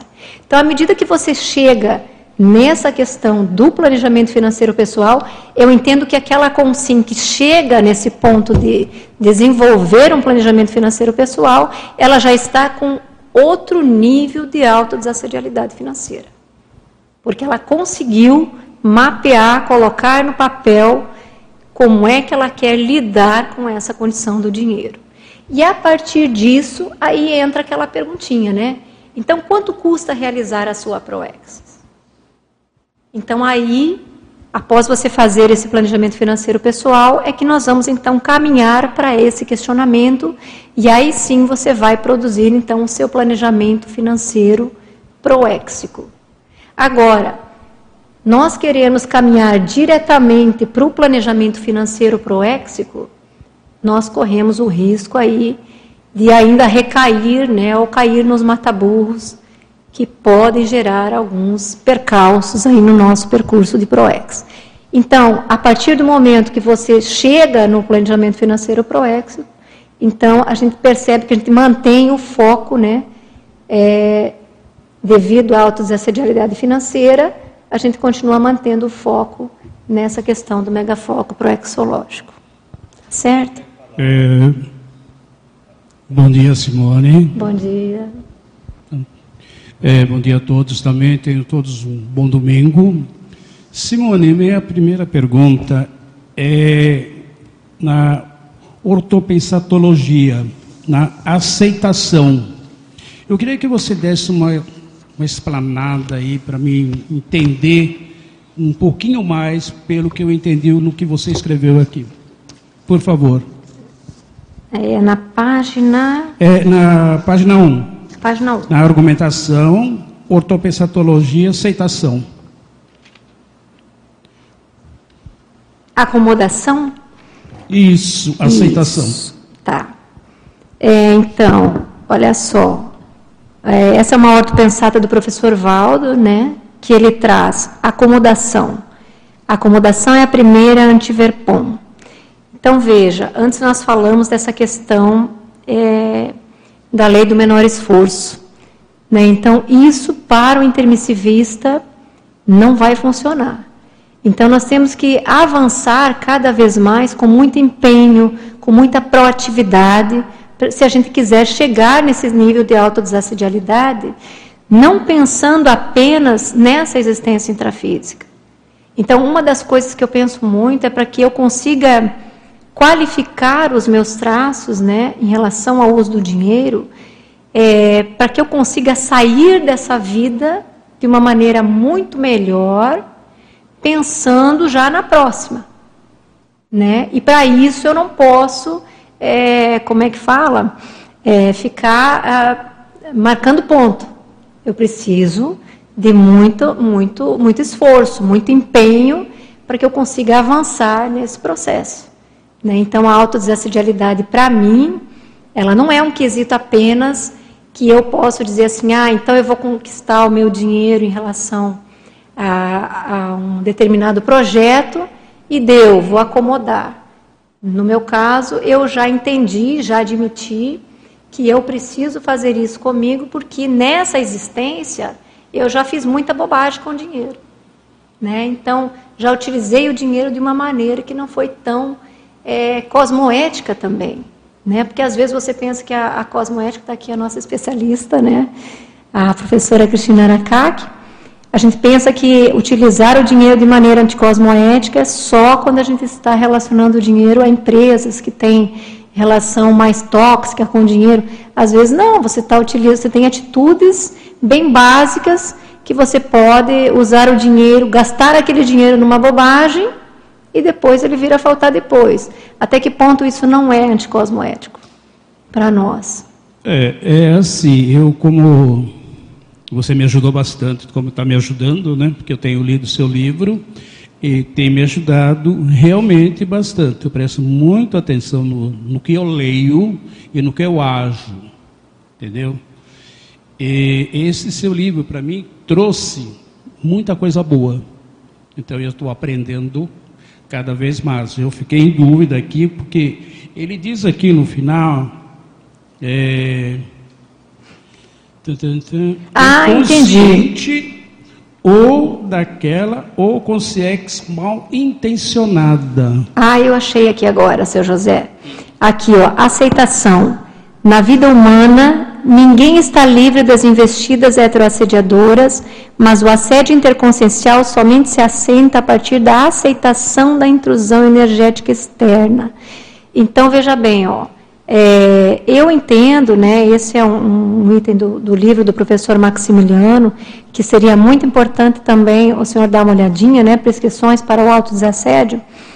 É, isso aqui, essa parte se assenta a partir da aceitação da intrusão energética externa, ela mexeu muito comigo, porque eu comecei a perceber assim, nem sempre nós estamos atentos que nós estamos permitindo essa intrusão.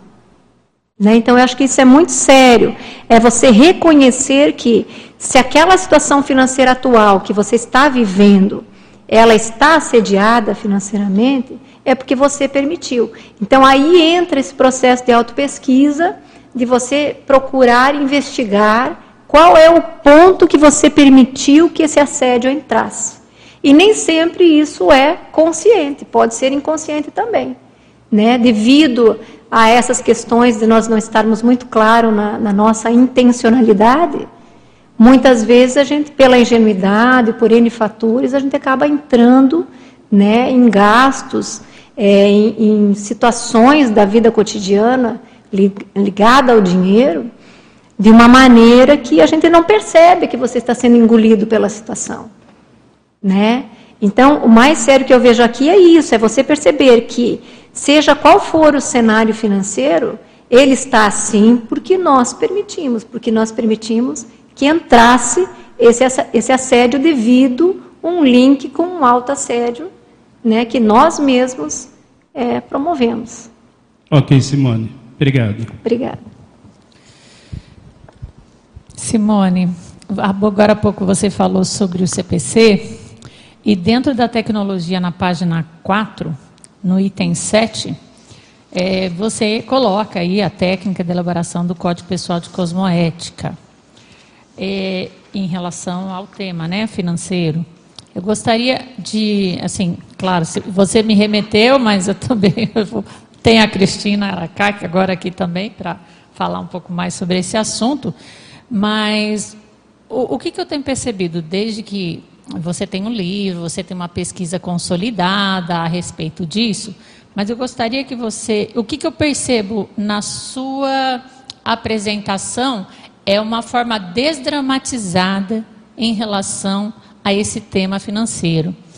Qual é a contribuição que o CPC tem nisso? Se você puder falar aí das suas técnicas, enfim.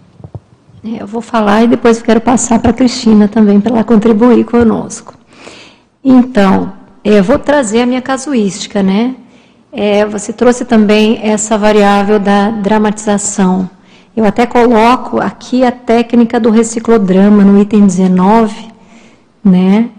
É, onde é uma técnica que ajuda nessa questão do sobrepairamento dos, das, dos dramas, das emoções e dos conflitos. Né? Então, veja que no momento que eu inseri no meu CPC essas cláusulas para lidar com o dinheiro, veja bem, o próprio CPC, ele tem essa característica de você não dramatizar. Né? A partir do momento que você insere uma cláusula ali, não é mais para chicotear, é para você entender sem vitimização, que você precisa caminhar naquele processo de autorreciclagem. E o CPC, ele me ajudou muito a pontuar. Né? Então, o que, que eu comecei a fazer? É, eu pensei, é, as cláusulas que eu colocava, eu, tinha que caminhar dali para frente. Né? Então, se, se havia uma recaída, por exemplo, eu fazia essa avaliação, ok, de novo, né, reciclando, relembrando, então, CPC também tem uma outra condição, né, Cris? É para ser avaliado diariamente. Né? Então, eu tenho sempre junto comigo meu CPC, do lado da minha cama, lá em casa nós temos colado no armário, colado em vários lugares, para o tempo todo a gente estar atento né, a essa condição. Então, eu, geralmente eu levo na minha bolsa, né, convites, situações ocasionais, tudo isso, eu estou sempre muito atenta. Eu posso nem tirar, mas eu sei que aquilo está me remetendo àquela condição. Por quê? Porque veja bem, você atribuir uma melhoria é, relacionada ao dinheiro, como é o nosso caso, como não tem aquele botãozinho, né? Porque a gente queria que fosse imediato, vamos mudar e melhorar o comportamento da noite para o dia. A nossa tendência, o nosso mecanismo, as nossas sinapses, elas não são ainda fixadas, elas não estão fixadas com essa no, esses novos hábitos que nós queremos ter. E ali o CPC, para mim, ele foi fundamental para me assentar nesse processo, tanto de desdramatização, quanto para que eu soubesse caminhar né, no processo de autorreciclagem indo em frente. Mas gostaria de passar aqui para a professora Cristina.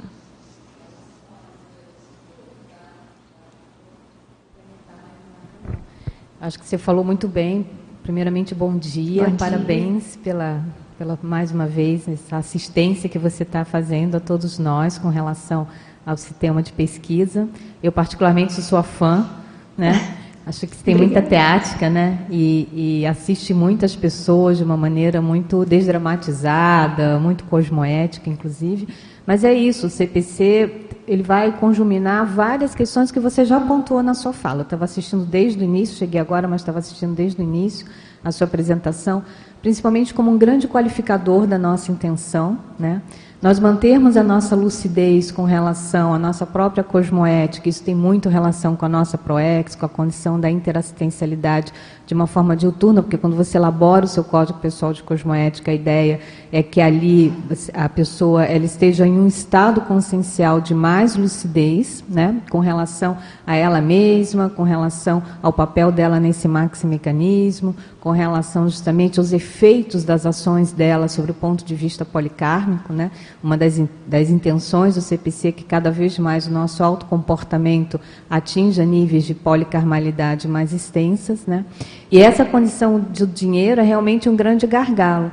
E você sabe que praticamente em quase uma década, dando cursos, né, ou trocando ideias sobre código pessoal de cosmoética, essa cláusula financeira de, relacionada a finanças, né, Eugênia, ela aparece pouco. Então me parece que isso também é um diagnóstico, né? Como muitas vezes as pessoas elas ainda não assumem ou vamos tomar isso né, por hipótese, não assumem que existe algo, sob o ponto de vista da intenção, da lucidez, do discernimento relacionado ao trato com dinheiro, que é algo muito palpável, muito material, né, que precisa ser inserido no CPC dela. Eu tenho uma cláusula no meu CPC que fala também da questão financeira, e eu vou te dizer, eu incluí, incluí essa cláusula mais recente depois que eu li o seu livro. Tá? Foi lendo o seu livro que me vieram assim algumas ideias. Falei, não, eu preciso realmente é, é, qualificar algumas manifestações minhas com relação, principalmente, à questão do, do, do da auto-organização financeira, né? Porque o autodesassédio acho que passa pela auto-organização financeira. E o CPC é isso, é um grande instrumento, ferramenta, técnica para a consciência se auto-organizar com relação a tudo, com relação à evolução, né? A começar por algo que você pontou sempre aí, que é a qualificação da intenção e o direcionamento do discernimento para fazer as escolhas mais corretas dentre as várias opções que a gente tem de escolhas, né, do seu ponto de vista evolutivo, tá? Mas obrigada aí pela sua resposta. Você foi uma, uma boa participante, né, dos nossos, nossos cursos do, do Fundamentos do Código Pessoal de Cosmoética. A gente vai ter novas edições aí recentes, mas muito obrigada. Posso engatar? Não, tem gente na minha frente? Posso? Simone, é, a questão do dinheiro, ela está muito relacionada ao poder temporal nessa dimensão, né? Então, eu queria que você falasse um pouquinho sobre essa condição do autodesassédio financeiro e do autodesassédio com relação ao exercício do poder temporal.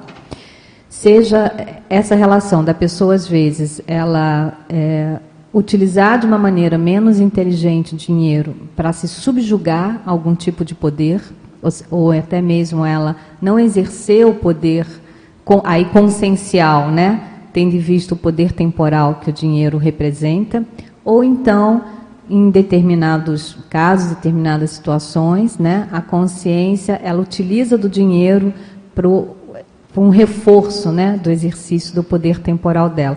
Como que fica essa questão do autodesassédio financeiro e o autodesassédio com relação ao exercício do poder temporal, já entrando aí na questão da, da cosmoética. É, muito obrigada pela pergunta, Cris.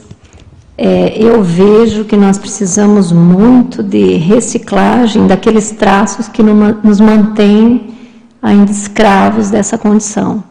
Né? Eu, recentemente, eu me percebi é, você veja, mesmo escrevendo várias GESCONs, mesmo escrevendo o livro, e eu percebi assim um nível ainda de subserviência em relação ao dinheiro, que isso é muito sutil, né? Então eu acho assim que é, essa atenção e eu, eu falo que isso também tem muita relação com o que você trouxe, Cris, de que às vezes nós temos dificuldade até de admitir essas dificuldades e, e, não colocamos isso nem no CPC. Veja, o CPC é nosso e nós temos a dificuldade de colocar ali. Mas eu me reconheci agora, recentemente, né, fazendo uma consciência terapia, que eu ainda era subserviente a vários contextos, pessoas que tinham, que representavam nessa condição de hierarquia maior, é, que eu ainda é, aquilo, eu era engolida, né, por certas situações, mas eu achava que e aí a pessoa falou para mim assim, não, mas ó, veja bem, isso também acontece com o dinheiro? Foi um choque. Eu disse, mas será que acontece com o dinheiro também? Aí eu comecei a fazer essa relação e eu comecei a perceber que sim, que acaba existindo muitas vezes, e isso é ponto de muita autorreciclagem para a gente conseguir avançar nesse quesito, né? para a gente não ser mais dominado por essas condições.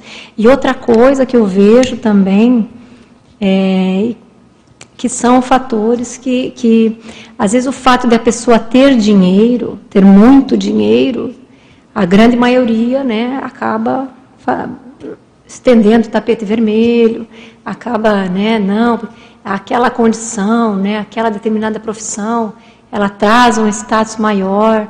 Então eu acho que tudo isso ainda é muito envolvente dentro desse nosso processo prático para lidar com o dinheiro. Então eu venho dentro desse processo de autorreciclagem, né, para a gente trabalhar com isso dentro de uma maneira é, de, de de ser realmente um recurso financeiro.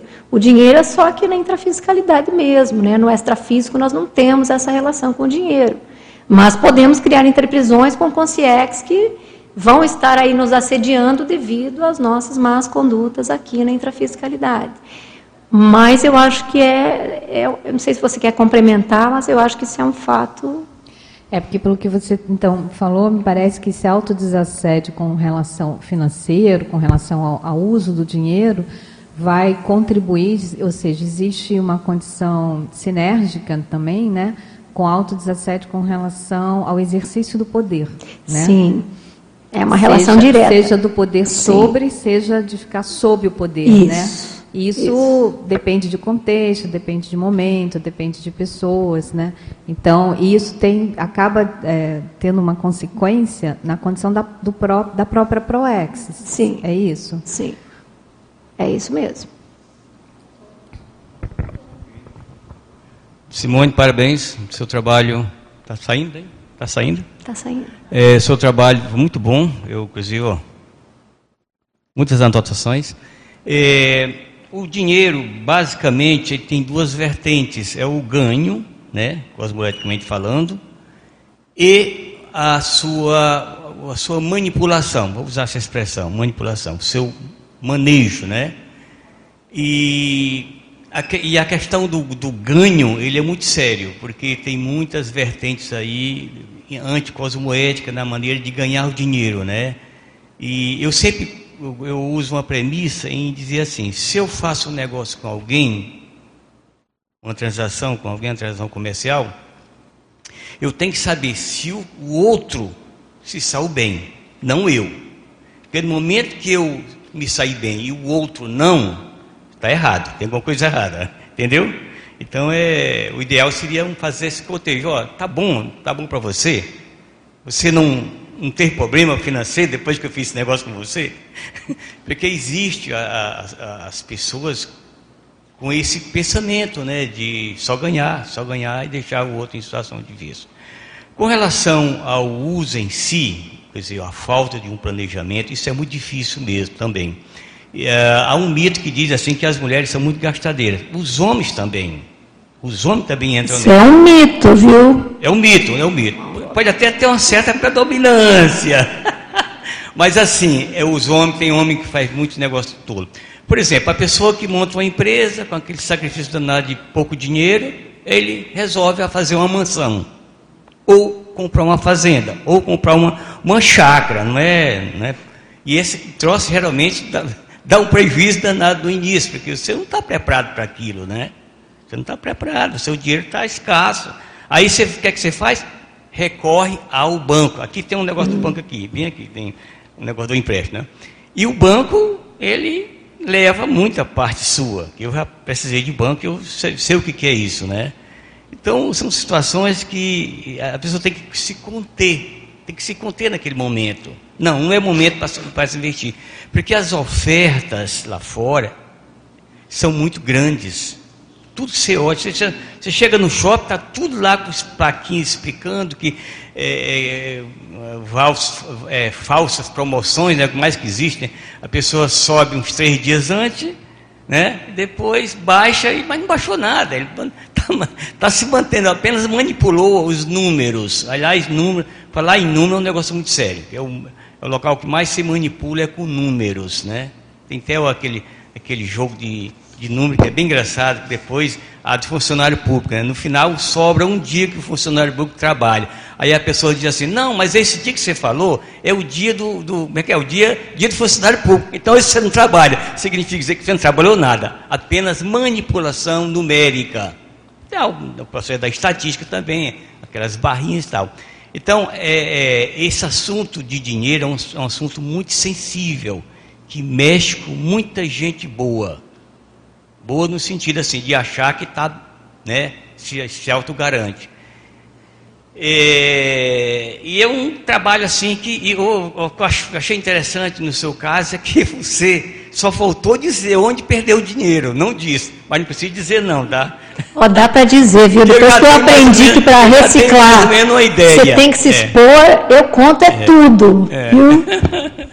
eu tenho um, um conhecido meu, um parente meu, que ele para não pagar muito imposto de renda, ele pegou um dinheiro e adiantou uma possível ampliação, possível reforma no imóvel dele. Resultado, dançou que o cara não fez e perdeu, está tá brigando na justiça. O que, que ele fez? Ele tentou economizar por um lado, né, perante o fisco, e dançou. O cara não vai pagar porque o cara não tem mais nada para pagar. É, né?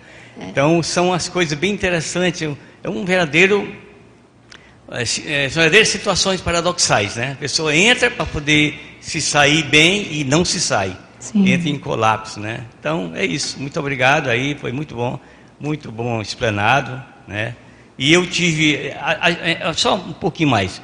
A gente precisa Pessoal, ter... só um pouquinho, Antônio. Nós estamos bem desafiados ah, em é? relação ao tempo, que é. temos várias perguntas ainda. Ah, é? Tá então, bom, tá se, se tiver mais algum comentário, eu peço a gentileza de ser o mais breve possível. Não, não é o seguinte, é, a gente tem que observar os sinais.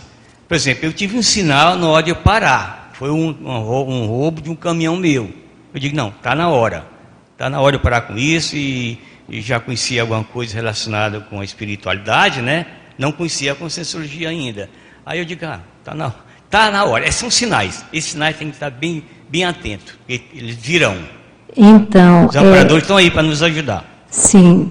É, tudo que você colocou, eu colocaria uma palavrinha aí no meio, que é o nosso grande mataburro, que é a falta de planejamento.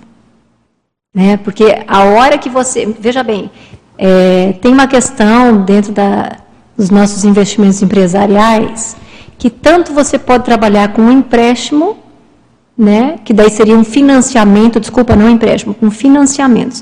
Tem uma, uma sutil diferença entre empréstimo e financiamento. É.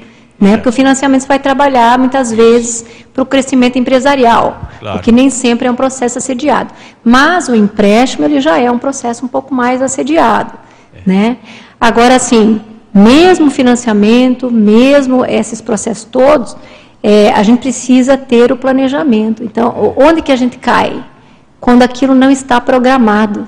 Né? Exatamente. Então, assim, esse foi inclusive um dos erros né, que aconteceram é, nos nossos processos, porque a gente sempre foi muito empreendedor, né? Eu e meu duplista, a gente abriu vários negócios, várias empresas. Então, assim, algumas a gente conseguia fazer planejamento, por quê? Porque a sociedade é sempre em sociedade, então a gente conseguia levar direito, então as empresas tiveram sucesso. Uhum. Em outros momentos não foi bem assim. Uhum. Então, ah, o que mais. Eu até, um, um, um ex-sócio meu, ele, ele perguntou assim, quando a gente perdeu esse, esse valor maior, né, que foi uma questão de. A gente, quando a gente se tornou lojistas, nós fomos para a área de, do comércio têxtil, né? Uhum. E aí esse nosso sócio perguntou assim, Simone, onde é que a gente errou? O que, que você me diz? Uhum. E a minha resposta ela era clara, no planejamento. Claro, claro. Né? Porque aí você coloca dinheiro a mais, você faz aquisições desnecessárias, e aí entra uma série de processos. Quando você não tem planejamento, a, a sua perda vem quando você nem se percebe. Aconteceu. E outro detalhe, quando você planeja, isso vale muito para a consciência intermissivista. Então, veja bem, ó, a hora que nós decidimos fazer um planejamento pessoal, é muito interessante porque é, tudo vai. É como se você formasse um campo dali para frente. Entende? Então, a tendência, quando você faz o planejamento, agora, princípio da descrença, faça uma experiência, É. mas faça o planejamento pessoal assim, refinado, e perceba o que começa a acontecer com a, com, com a tua questão profissional, ela começa a atrair mais é, questões para você atrair mais dinheiro, aquilo começa a ficar mais claro, você começa a perceber os pontos de gastos, as vulnerabilidades que podem. ah, você enxerga os assédios ali, você começa a ficar mais claro, entende as lacunas. Tá? É, Agora faz o planejamento e percebe É. o que, que vai acontecer dali para frente. Agora veja bem, também não adianta só fazer o planejamento financeiro pessoal e não fazer essa convergência O acompanhamento. O planejamento o acompanhamento, proético. né? Fazendo planejamento, se não tiver acompanhamento, não, é não planejamento. É, planejamento, é. é simplesmente um rascunho que fica jogado na gaveta. Ok, Isso aí. obrigado. Obrigada. É, primeiramente, parabéns, Simone. Obrigada. É é uma temática que a gente debate bastante em casa, né? inclusive com nossos filhos, né? A gente pesquisa bastante. É, aqui na página 2, você colocou dois itens, o pé de meia e mundo. É, eu vejo que são dois itens assim é, essenciais, né? alcançarmos a nossa liberdade financeira né? e para chegarmos aqui no estado mundial. Você consegue fazer mais alguma relação entre eles, aprofundar elas? É mundo e pé de meia, né? É de Então, mundo, isso. O nosso maior objetivo aqui é chegar nessa condição do Estado Mundial, né, onde a gente não precisa mais lidar com o dinheiro. Essa é uma proposta interessante aí. Então, a gente vem estudando um pouquinho mais agora, plantando semente. O professor Valdo aí plantou algumas sementes né, sobre essa questão do Estado Mundial. É, eu penso que a gente chega lá. Estamos ainda né, com essas ideias ainda muito. é, qual a palavra que eu posso usar? Né, ainda muito pouca. Embrionárias? Embrionárias, eu acho que é essa palavra, né? ainda é tudo muito embrionário, mas eu não vejo saída, eu vejo que nós temos que caminhar nessa direção. É, essa questão do pé de meia, eu penso que quando o intermissivista ele não tem clareza ainda da própria ProEx, ele já vai, ele tem que ir pela lógica, né? E a lógica é que você precisa construir um pé de meia em prol daquilo que você não sabe ainda, mas você vai descortinando. Eu vou fazer uma comparação com a nossa questão somática. Você hoje é uma pessoa saudável, mas você não sabe se você vai ter problemas de saúde no futuro. Né? Então, como você não sabe disso, qual que é a ideia? Que você faça um bom pé de meia, considerando que você pode ter percalços né, na vida intrafísica. Da mesma maneira, nós podemos pensar em relação à ProEx. Então, quando você não tem muita clareza de qual é a sua programação existencial, não quer dizer que você não precise já pensar no pé de meia, né? Porque às vezes a gente pensa, não, é, será que eu tenho que escrever uma GESCOM? Né? Será que eu tenho que pensar na Mega GESCOM? A gente foi desafiado lá na formação de atores, né, Ana, a fazer o planejamento da Mega GESCOM. Então, eu não sei se eu vou conseguir chegar nesse patamar, mas está lá, né, a produção das minhas o, quais são as minhas GESCOMs que eu quero para essa existência intrafísica, o planejamento da Mega GESCOM, mas para isso eu vou precisar de muito recurso, como nós falamos anteriormente, e aí a ideia é que você, é, mesmo sem você ter clareza, pelo menos uma, uma dica, né, não sei se dá para falar assim, é que você faça o planejamento das suas GESCOMs até chegar na Mega GESCOM. Isso vai te dar uma ideia de quantidade de dinheiro que você precisa para olhar para essa questão da ProEx. Não sei se eu Sim, respondi. obrigado. Obrigada.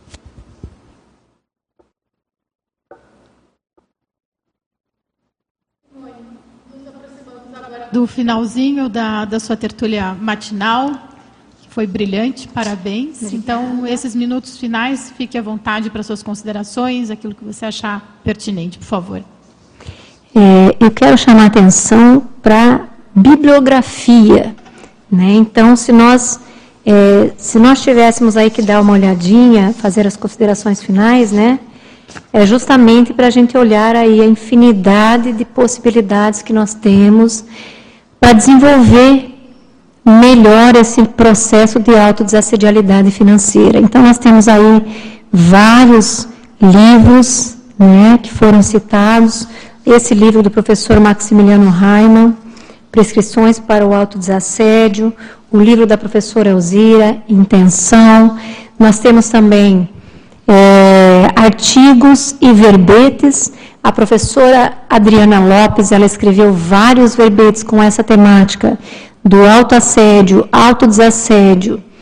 É, até um deles bem interessante aqui, a opção pelo autodesassédio, eu acho que até posso fazer a minha conclusão a partir disso, que você olhar para a sua condição financeira atual e fazer uma melhoria, fazer uma mudança, é uma opção.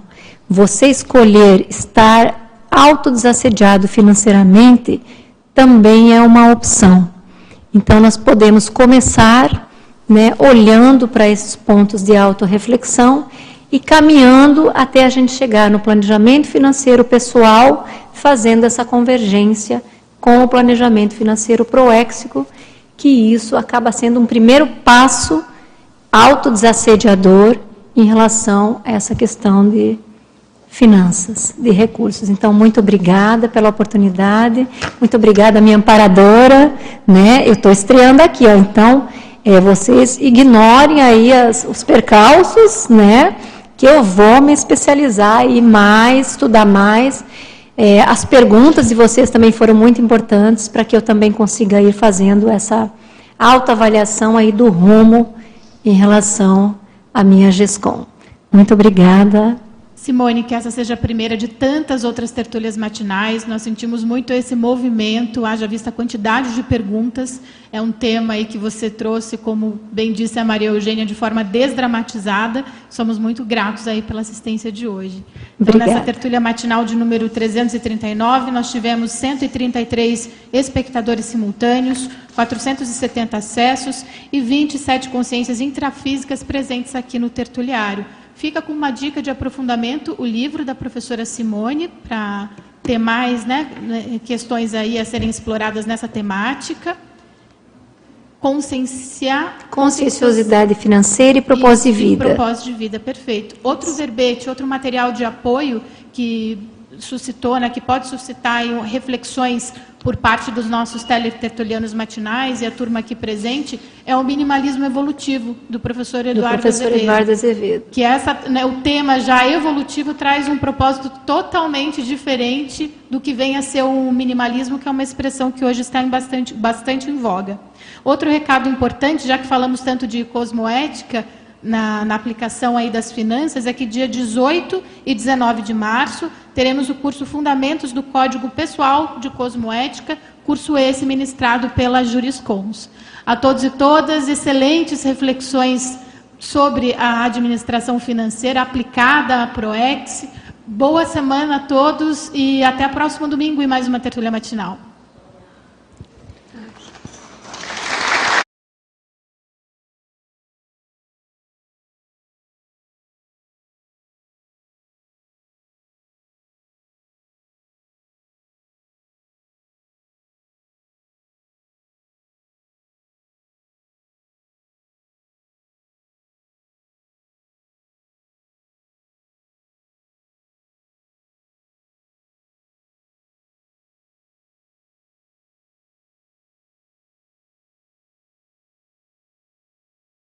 A Enciclosapiens oferece a você que quer escrever um verbete para a Enciclopédia da Conscienciologia o programa Verbetografia. Este programa vai auxiliar na escrita do verbete, no entendimento do conforto verbetográfico, da lógica na construção da chapa verbetográfica e na inserção da sua pesquisa em forma de verbete da Enciclopédia da Conscienciologia. Se você quer ser um neo-enciclopedista da Enciclopédia da Conscienciologia, venha participar do programa Verbetografia.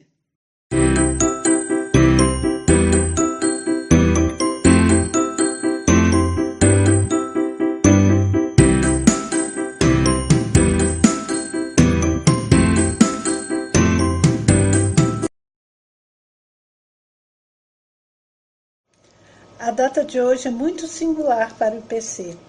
Há 30 anos, em 5 de março de 1993, iniciava a primeira turma do SCP-2 no Rio de Janeiro.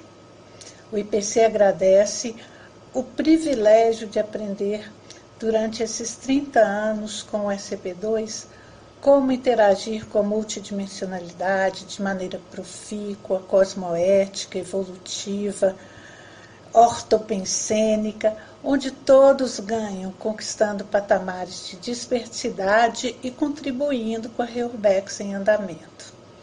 Em especial, a Serenona Monja, ao transmentor e equipe e ao professor Valdo, por nos terem dado essa oportunidade e tantos aprendizados. Como você conduz as várias frentes de atuação da vida humana considerando as variáveis multidimensionais, proexológicas, cosmoéticas e assistenciais? Você sabe levar tudo de eito? Como funciona a eitologia de quem aplica a técnica da Invexis? Essas e outras reflexões serão abordadas no curso Invex e Eitologia. O curso possui duas aulas e ocorrerá no dia 26 de março, no domingo, Vamos abordar o maior pragmatismo perante as demandas da vida humana, o entendimento de mínimos e máximos de acordo com o perfil pessoal e também a condição da acabativa e disciplina nas metas proexológicas. Se você tem interesse em participar, entre em contato com a Simvex através do nosso e-mail, WhatsApp ou pelas redes sociais. Aguardo você lá.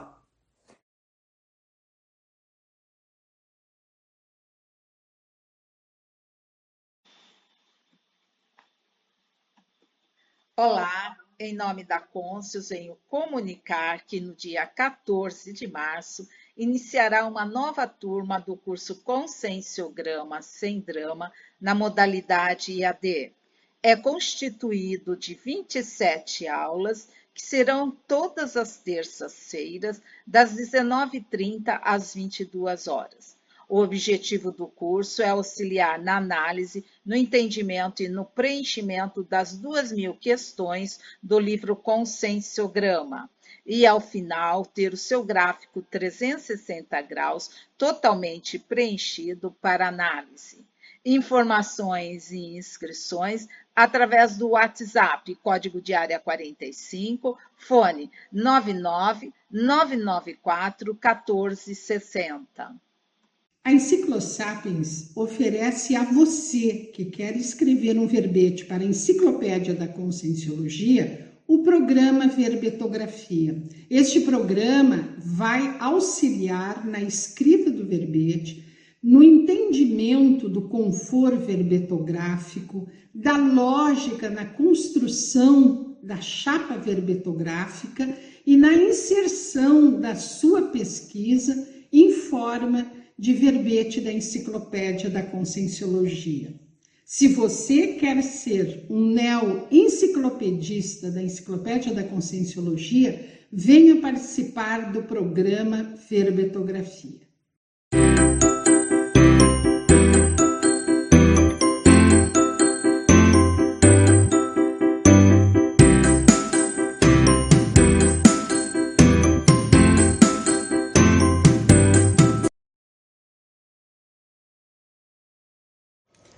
A data de hoje é muito singular para o IPC. Há 30 anos, em 5 de março de 1993, iniciava a primeira turma do SCP-2 no Rio de Janeiro. O IPC agradece o privilégio de aprender durante esses 30 anos com o SCP-2 como interagir com a multidimensionalidade de maneira profícua, cosmoética, evolutiva, ortopensênica, onde todos ganham, conquistando patamares de dispersidade e contribuindo com a Reurbex em andamento.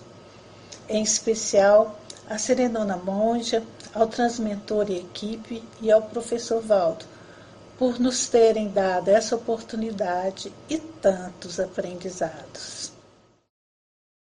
Como você conduz as várias frentes de atuação da vida humana, considerando as variáveis multidimensionais, proexológicas, cosmoéticas e assistenciais? Você sabe levar tudo de eito? Como funciona a eitologia de quem aplica a técnica da Invexis?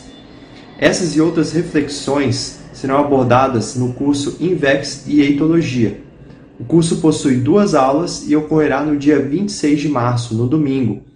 Vamos abordar o maior pragmatismo perante as demandas da vida humana, o entendimento de mínimos e máximos de acordo com o perfil pessoal e também a condição da acabativa e disciplina nas metas proexológicas.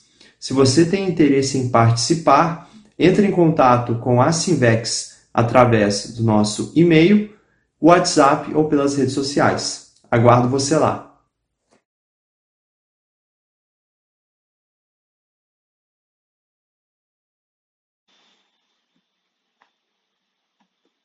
Olá, em nome da Côncios, venho comunicar que no dia 14 de março iniciará uma nova turma do curso Conscienciograma Sem Drama na modalidade IAD. É constituído de 27 aulas que serão todas as terças-feiras, das 19h30 às 22 horas.